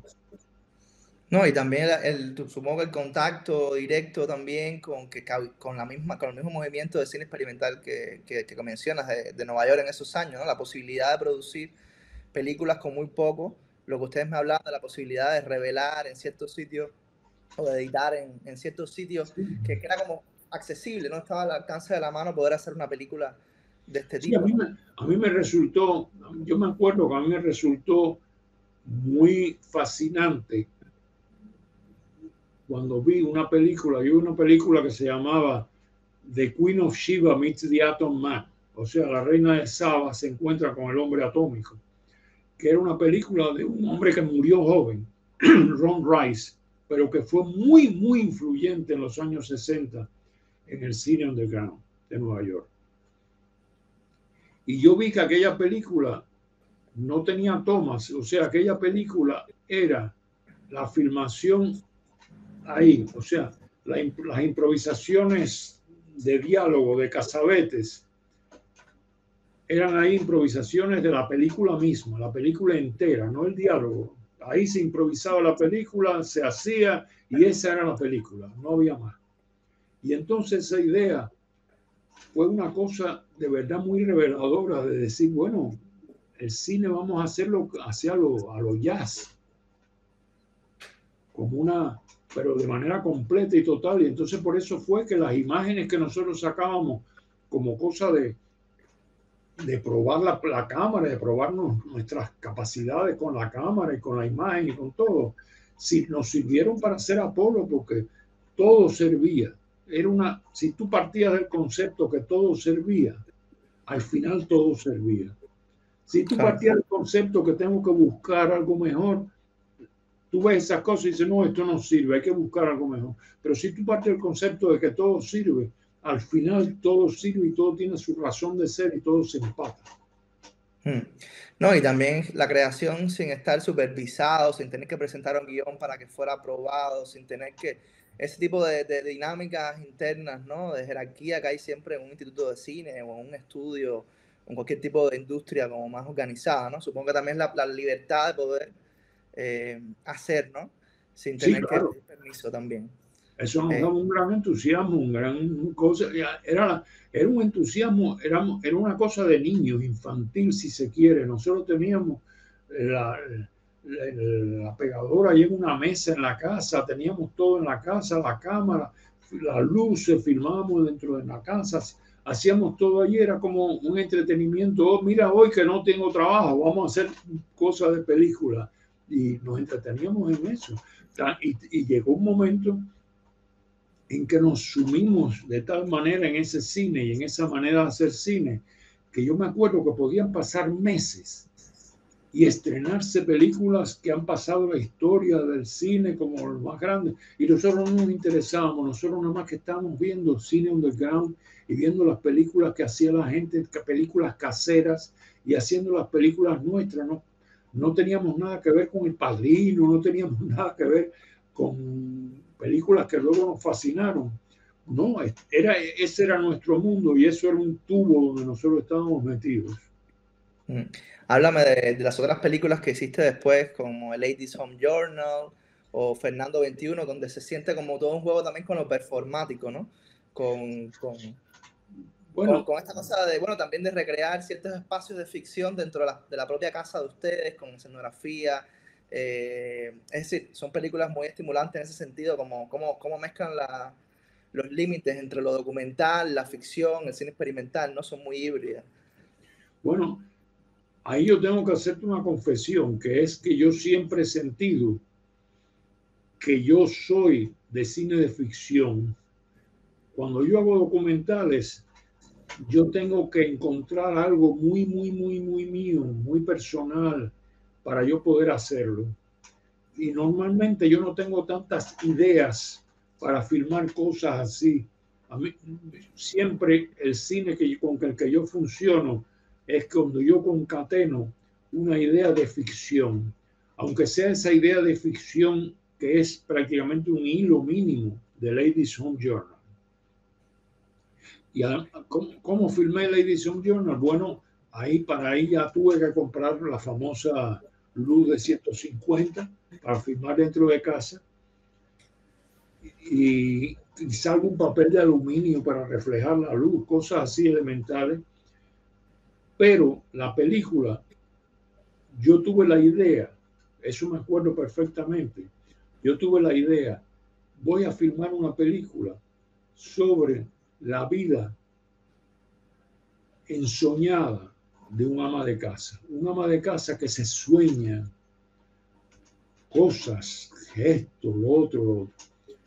Y entonces empecé a filmar sin guion, sin idea de nada, sin idea de cómo iba a terminar. O sea, yo dije, hoy, vamos a hacer, tú vas a hacer hoy esto y esto y esto. Yo decía, yo voy, mira, yo para esto puedo usarte este vestido y estas cosas. Ah, perfecto, usa eso. Y vamos, pero lo que iba a hacer mañana yo no lo sabía. Y en qué iba a terminar la película no lo sabía. Yo filmé escenas, escenas, escenas, escenas, escenas, y como Apolo. Llegó un momento en que dije, bueno, para terminar la película necesito esta otra escena, esta otra escena, y ya la película se terminó. Pero la película nunca estuvo concebida a priori, sino se fue filmando por sí sola, digamos. Claro. Sí, y mm, te quería preguntar sobre, eh, bueno, nada, estas películas se podían compartir, se podían proyectar en Nueva York, ¿no? Me, has hablado de espacios donde tú podías llevar tu película y, ponerlas y encontrar a un público inmediatamente, ¿no? Sí, sí, como bueno, un público, un público, un público, bueno, un, publiquito, pero ahí estaba, sí. Pero eso es muy fiel, ¿no? A ese tipo de cine también. Pero déjame decirte, déjame decirte, el, no, tampoco es eh, ¿cómo se llama? Un lecho de rosas. Ahí había un grupito bastante cerrado que para tú penetrar ese grupito, eso era muy, muy, muy difícil. Hmm. O sea, tú decir yo voy a poner mi película en tal lugar, tú la sometías y tú tenías, era, era tan difícil como decir yo voy a llevar un manuscrito ahora a la editorial tal y que me lo cojan y me lo, me lo imprimen. Mm. No, no, no, no. Eso era bastante cerrado. Y además, además nosotros vivimos ahí un tránsito. Yo viví un tránsito allí en Nueva York con el cine underground. Bastante así. Por ejemplo, cuando yo llego, el cine que a mí, de underground, que a mí me apasiona y que a mí me llama la atención y que a mí me gusta, es todo ese cine que tiene una beta de especie de surrealismo erótico, humorístico, que es este de of Shiva que yo te digo, la Flaming Creature, las cosas de Jack Smith, o las cosas de los Kuchar, o cosas que hacía Ken Jacobs. Pero entonces, paralelo a eso, estaba la cosa más documental, digamos, que hacía Mecas, o documental, digamos, documental muy experimental que hacía Brackash, o, o cosas que hacía Bruce Bailey. Pero poco a poco en esos pocos años, de pronto ese, ese cine de humor y de todo eso se empieza a dejar atrás, se empieza a dejar atrás, empieza a, a, perderse y empieza a surgir toda una moda de cine abstracto, de cine mucho más, eh, eh, qué sé yo, de museo, mucho más cercano a la pintura, mucho más cercano a todo eso. Y a mí ese cine, aunque había cosas que me podían gustar muchísimo, como las cosas que, hacía, que había hecho Joseph Cornell, que era el modelo de lo que hacía la gente entonces, a mí ese cine no, no me atraía tanto. Podía ver una película muy buena, pero eso no era lo que yo quería hacer ni tenía nada que ver conmigo. Lo veía como espectador. Y eso me fue alejando un poco de toda la cosa que había en el cine de allí, de aquel momento. Y en aquel momento había una, noción, eh, como quizás se, se, puede hablar un poco más ahora, ¿no? De, de, un cine cubano en la diáspora, con todos los realizadores como ustedes que habían ido saliendo de Cuba poco a poco, sobre todo en los 60. Eh, ¿Había una noción de eso o, o, era más bien todo el mundo por su lado y, y el cine de Licay era el que tenía, eh, por supuesto, no, lo que había entonces era, nosotros hacíamos eso por nuestra cuenta, totalmente alejados de todo, de toda la gente, o sea, la gente cubana que nosotros conocíamos, gente de teatro, gente de, básicamente gente de teatro. Esa gente podía ver nuestras películas y podía gustarle nuestras películas, pero no tenían ninguna relación artística con eso, o sea, ni les llamaba hacerlo, ni les llamaba tener, no, no, veía nuestras películas, pero no se les ocurría ver otra película underground de otra gente. Veía nuestras películas porque nosotros se las enseñábamos, si era el caso. Entonces, la gente que hacía cine, nosotros conocimos alguna gente que hizo algunas cosas de cine en Nueva York, allá en aquel momento, pero eran unas cosas totalmente primarias no, sin, sin recursos casi prácticamente, eran nada, eran verdaderamente no eran nada. La primera cosa que surge, y yo no sé si, si fue de, ese, en ese sentido de ficción la última, que fue el súper, vino ya después. Yo creo que cuando nosotros, si no me equivoco, vino cuando ya nosotros estábamos en Miami. Sí, 79 creo que es. 80, nosotros la, vemos en Miami. Y eso fue la única cosa real, de verdad hecha que yo creo que tiene un verdadero mérito como película y una película interesante y una película bien hecha. Todo lo demás fueron películas, qué sé yo, pues como lo que ha venido después del Super, también en su mayor parte películas. Hay algunas, yo no puedo hablar por de todas porque sé que habrá películas que no he visto porque no, no han sido capaces los directores, no, no, han encontrado posibilidades de exhibirla fuera de, de, la esquina de su casa. Pero yo creo que, que la cosa del cine cubano como una cosa coherente no ha existido. Hmm. Y, y, seguían teniendo contacto con lo que se producía en Cuba, podían ver estas películas, lo que, lo que se produjo después de que ustedes emigraron, lo que se seguía haciendo en el ICAI, o, o hay una distancia ya con ese cine que se, que se mantuvo. Bueno, en Nueva York, en Nueva York yo creo que vi, yo me acuerdo que vi Lucía, que me gustó el último cuento, no los dos primeros. Y yo no sé si vi algo más, yo creo que, porque yo creo que allí, si se veía algo era muy esporádico y además yo no tenía mucho interés, la verdad. Yo estaba, como te digo, enfocado hacia otras cosas, hacia otros cines y además, francamente, vamos a ser sinceros, si yo tenía la competencia entre, todo, entre Pasolini y una película cubana, yo me iba a ver Pasolini. Es irremediable. No, no, totalmente comprensible y, y lógico, ¿no?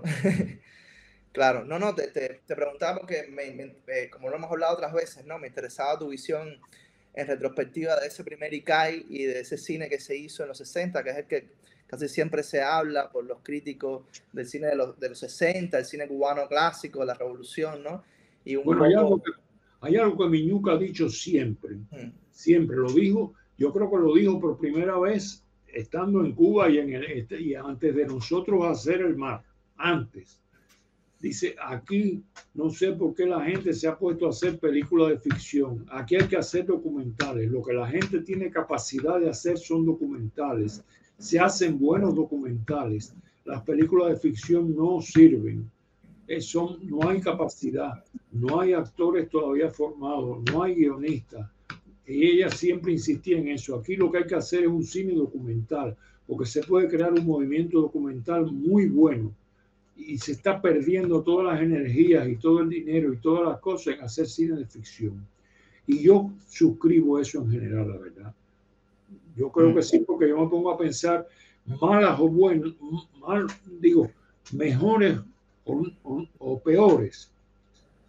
Ahí se hicieron documentales bastante buenos. Los, hizo Fandiño, los hizo Canel, los hizo Roldán, los hizo mucha gente. Buenos documentales, Manuel Octavio Gómez, pero luego cuando tú vienes a ver los largometrajes, mm. claro. Creo que también tiene que, tiene que ver mucho con esas contradicciones internas que, que has comentado del ICAI, ¿no? Esa, esa, ese eh, tira en encoge constante entre la libertad de poder hacer y, y, y, los propios límites, ¿no? E, esa cosa de que es una institución supuestamente abierta donde puedes desarrollar también eh, hacia, en el sentido que, que, quieras, pero al final no es así, ¿no? Siempre hay una limitación, siempre hay una censura o, o, o un límite que no puedes traspasar. Y creo que también eso en el cine de ficción eh, puede ser muy limitante, ¿no? Muy... Claro, claro, en el cine documental es muy, mucho más fácil escapar. Hmm. Y además es, mucho, es un cine que si tú lo haces bien tampoco es tan, tampoco se le ven tanto los mensajes y las ideas y las cosas. El cine documental tiende a ser más fluido y tener muchas, muchas cosas convergentes no es una persona que se para y dice una cosa, no es una situación en la que se plantea algo. Las cosas fluyen más y entonces mm. hay más libertad por naturaleza. Claro. Bueno, y en, los 70 siguen haciendo este cine experimental en, Nueva York. También Miñuca comienza a producir sus propias películas como directora y, empiezan a trabajar juntos en ese sentido y empiezan a, hacen cosas como, bueno, niño que hace To My Father, Por Cinderella, y, luego llegan a Miami, ¿no? Que es donde realizan Ten City, la ciudad de las carpas, en, en el año 1980, ¿no? Con la llegada de los Marielitos eh, a la ciudad y, y, filma el interior de uno de estos campamentos eh, de refugiados, ¿no? Prácticamente que, que, se hace bajo una de, de las autopistas, ¿no? De la, de la ciudad. Creo que es la, quizás la, la última película que realizan en conjunto ustedes, ¿no? Dentro, del, dentro de este proceso de, de exilio. Bueno, en conjunto, no, vamos a decir, claro, la película es de claro. la película. Pero digo, película que el sonido, eh, siempre hay una colaboración que entre los dos eran como un equipo. Nosotros siempre tuvimos una colaboración entre los dos, fuera que sea, siempre había alguien mirando por encima de la, del hombro cuando uno estaba editando, siempre había de todo. Pero la película esta es de Miñuca, yo hice el, eh, el sonido, grabé el sonido con, con, una nagra, como había hecho en el parque, por cierto. Yo el parque andaba, éramos Jorge Herrera con una cámara y yo con una nagra. Eso fuimos, el equipo de filmación del parque fue ese. Y aquí el equipo de filmación de, la ciudad de las carpas fue Semiñuca con la cámara y yo con la nagra. Y entonces colaboré con ella que hicimos la narración juntos, pero la película la hizo ella. Y entonces, ¿por qué termina ahí la cosa, el trabajo mío de cine? Porque era imposible. Lo que nosotros hacíamos en Nueva York, económicamente era imposible en. Imposible. No solo económicamente, hasta físicamente. Allí yo, yo me acuerdo que yo estuve una vez en los estudios del Canal 10 de televisión, que por entonces utilizaba mucha película todavía. Y entonces, cuando yo les hablaba a veces de películas reversibles, eh, editar películas reversibles, yo, gente que trabajaba cine me miraba con ojos así, porque no entendía lo que yo les estaba diciendo del proceso de filmación, no lo entendía. Pero entonces es muy fácil. En Nueva York nosotros conseguíamos películas baratísimas. ¿Por qué?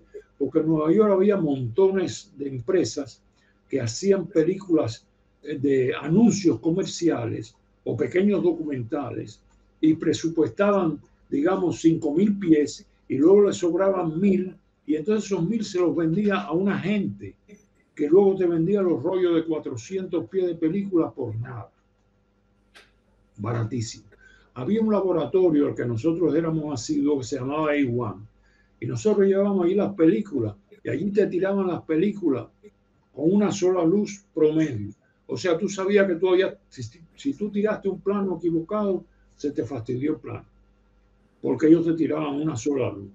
Nosotros teníamos un editor, nosotros editábamos, nosotros no sacábamos contratipos ni nada. Nosotros, el, positivo reversible de cámara, era el que usábamos para editar con guantes, cuidando de no empolvarlo, de no ensuciarlo, de no rayarlo.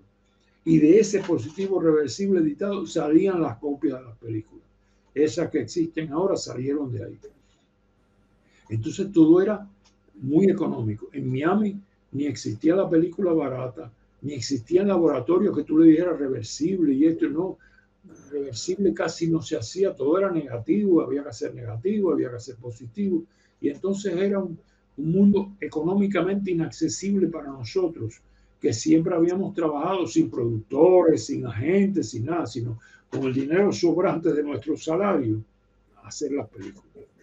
Entonces, ahí, yo por mi parte, ahí terminé y ya me dediqué a, mis libros desde entonces.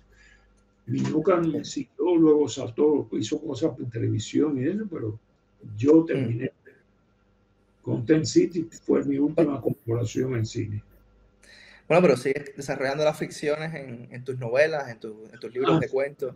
No, no, sí, sí, yo, yo, yo sé que yo, yo, a ver, yo escribo en todos muchos cuentos, muchas novelas que yo escribo, las escribo pensando en escribir guiones de cine, aunque sean inadaptables, porque son inadaptables al cine no tienen, por lo menos yo las veo así, yo las veo escritas como literatura, pero yo escribo un poco como quien está escribiendo un guion de cine un, en de distintas maneras, pero así con la, con la ligereza del guion de cine. Hmm, sí, que sientes que hay una relación muy cercana entre tu literatura y, y el cine, ¿no? O sea, no solamente eh, quizás temáticamente en algún caso, sino en la propia manera de asumir la escritura, ¿no? Sí, sí, sí, yo, yo lo siento así. Y yo lo, lo, he trabajado así con esa, con esa, digamos, de soltura, no de estar escribiendo y ver imágenes, sino de estar escribiendo y, y sentir el tempo, el desarrollo, el, mm. La cosa que se desarrolla en cine, en una película, digamos. Claro, bueno, no es difícil cuando uno lee tu excelente novela la de, sobre Berlín, ¿no? La resistible caída del muro de Berlín. Eh, e, es una novela que todo el tiempo, mm, bueno, por mi, experiencia de lector, todo el tiempo parece que estás viendo también una, una suerte de, de, de, película de espías, ¿no? Pero una película de espías a la vez contada desde otro, desde otro, tono, ¿no? Desde un tono mucho más íntimo, eh, al interior de una pareja, ¿no?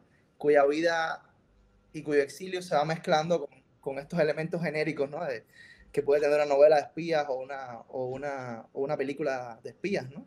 Entonces siempre se siente como, como una escritura que, que, que al menos eh, en, la, en, la, mente mía como lector me sugería muchas imágenes cinematográficas o, ese, esa, ¿cómo decirlo? No? Esa cosa infecciosa así como de cuando estás viendo una película, ¿no? de cuando estás penetrando en, en un universo muy, muy cinematográfico.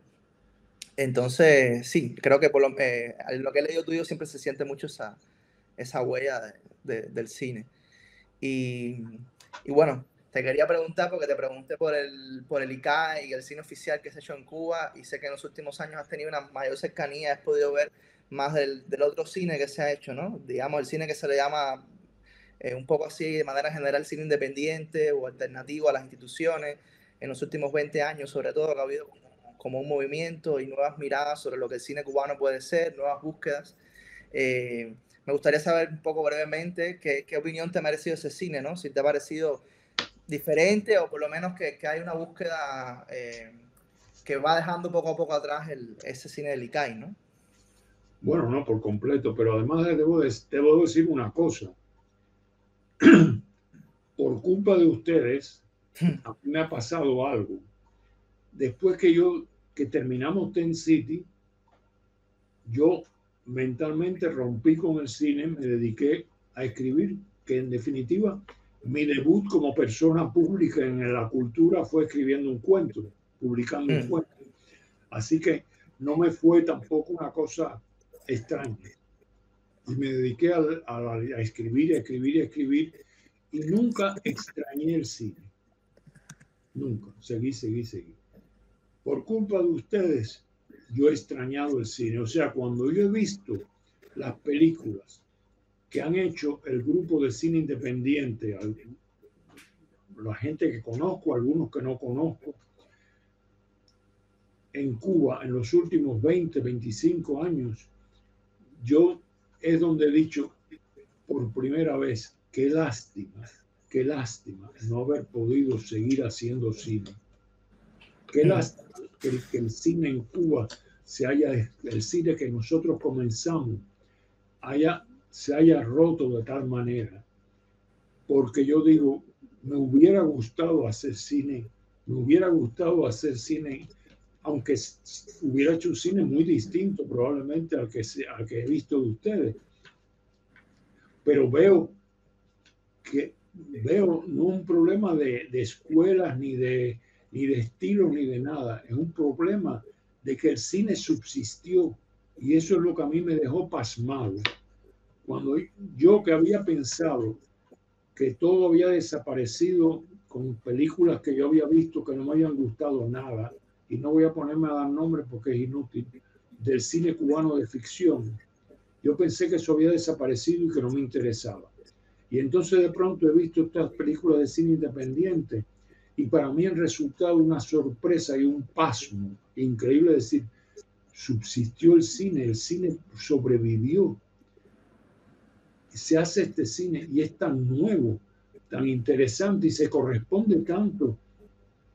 ¿Cómo es posible que esta gente en, en ese lugar, que por muchas comunicaciones que tenga, uno vive aislado, porque yo recuerdo que nosotros teníamos la comunicación con todo el mundo que iba, Áñez Bardallo, Liceo, Tony Rich, pero uno vivía aislado.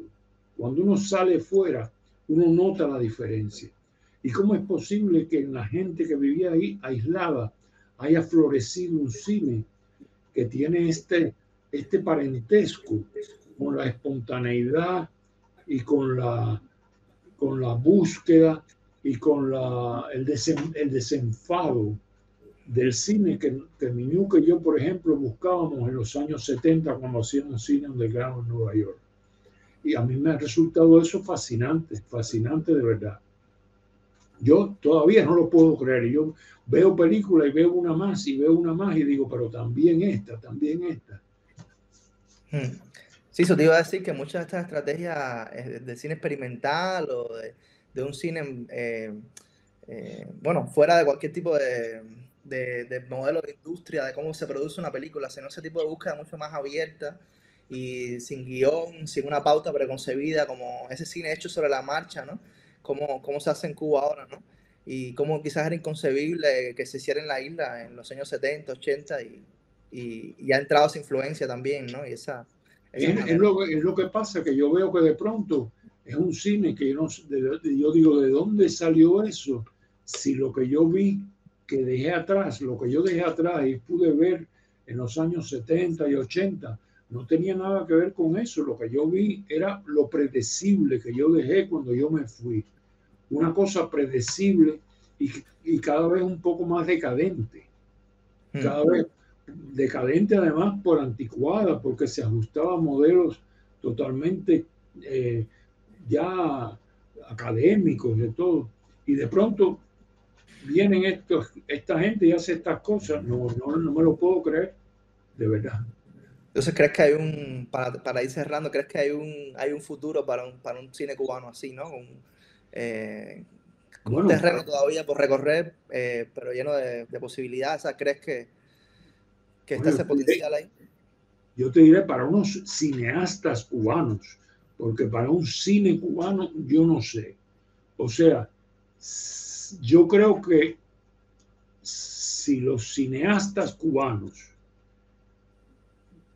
los cineastas cubanos que están en Cuba, por lo que yo he sabido, y a lo mejor no estoy en lo cierto, por lo que yo he sabido, van a tener ahora que ajustarse a unos moldes y a unas pautas que a lo mejor los limitan, más de los que lo limitaron en los últimos años. Eso es lo que yo digo. Y los cineastas cubanos que han salido de Cuba, yo creo que pueden hacer películas ligadas a Cuba, exactamente igual que yo he hecho novelas ligadas a Cuba. Pero deben pensarse como cineastas cubanos, pero no que están haciendo un cine cubano. A lo mejor hacen un cine totalmente abstracto o a lo mejor hacen un cine de su barrio, en donde quiera que estén, en Madrid, en Londres, en Nueva York, lo que sea. Pero deben pensar que su creación es suya, que se desprendió de Cuba y que lo, lo que hay de Cuba es lo que ellos llevan dentro. No un hilo conductor que los sigue atando a Cuba y a las circunstancias de Cuba y a lo que pasa en Cuba y a la evolución de Cuba, no, sino lo que ellos tienen dentro y que se trajeron dentro de Cuba, como yo me traje dentro lo que tú dices de la, la novela, yo no, no, no, tiene nada que ver con las circunstancias actuales. Y que ellos son cineastas, cineastas. Punto, cineastas, sin apellidos. Hmm. Que lo, lo, importante de ellos no es que sean cubanos, lo importante de ellos es lo que han hecho. Totalmente. Bueno, llevamos casi dos horas hablando, ha sido un, un recorrido, pero creo que lo hemos eh, logrado, ¿no? Como atravesar cada época, cada momento y, y, y, bueno, me alegra muchísimo que hayas aceptado la invitación, ha sido un placer como siempre conversar, esta vez con, con cámaras, que siempre conversamos un montón eh, eh, en, casa de ustedes o en donde quiera que nos reunimos y, y, creo que es importante hacer este tipo de, de cosas, ¿no? Dejar este este archivo y estos diálogos entre diferentes cineastas cubanos de, de épocas, generaciones distintas, pero que, que hemos tenido esa, esa, constante, ¿no? De querer hacer un cine más allá de, de una eh, imposición, que, de, de, un deber ser que venga por ser de un lugar o de, o de otro, ¿no? Sino que un cine que, cuya expresión no dependa de, de ese territorio para, para hacer y te agradezco muchísimo que, que hayas aceptado la invitación de, de, Instar. Quiero invitar de nuevo a, a, los espectadores a que busquen estas películas. Eh, casi todas las películas de las que hemos conversado hoy se pueden ver online. Eh, están en el repositorio de cine cubano en cuarentena en la, en la, revista Rialta y algunas también las veremos próximamente en el Festival de, Cine Intar, cuya cuarta edición tendrá lugar en, en diciembre, del, del, 4 al 10 de diciembre. Pronto tendremos más información para compartirles. Y también pronto tendremos acá mismo en la serie Estratos a, a Miñuca Villaverde para que también nos cuente eh, su historia y nos hable sobre sus películas. Y, y, creo que serán dos entrevistas que se complementarán muy bien, ¿no? Sobre, sobre muchos de estos episodios de, de, de la creación de obras que les recomiendo un montón, el Parque, Elena, Apolo Man to the Moon y, otras que hablaremos próximamente con, con Miñuca. Te agradezco de nuevo, Fernando, por, por dedicarnos este tiempo. Yo te agradezco muchísimo a ti, el darme la oportunidad de conversar, de recordar todas estas cosas. Espero no haber sido aburrido, espero haber sacado a relucir cosas que entretengan a la gente, que ilustren un poco sobre qué fue una época y qué fue otra época. Y muchas gracias de nuevo por, al contrario a ti, por darme esta oportunidad de conversar tanto, de cotorrear tanto. Mm. No, gracias a ti y bueno, nos no seguiremos eh, viendo y, compartiendo más, más historias que, que, que, que bueno, que, que, hacen esta historia, digamos, no oficial, alternativa del cine cubano, que para mí siempre ha sido la, la más fascinante, la más fascinante de todas. Eh, y bueno, agradecerle a todo el mundo por, por eh, escucharnos hoy e instar por el espacio y a todo el apoyo a, a este tipo de iniciativas. Muchas gracias y nos vemos en la próxima entrevista.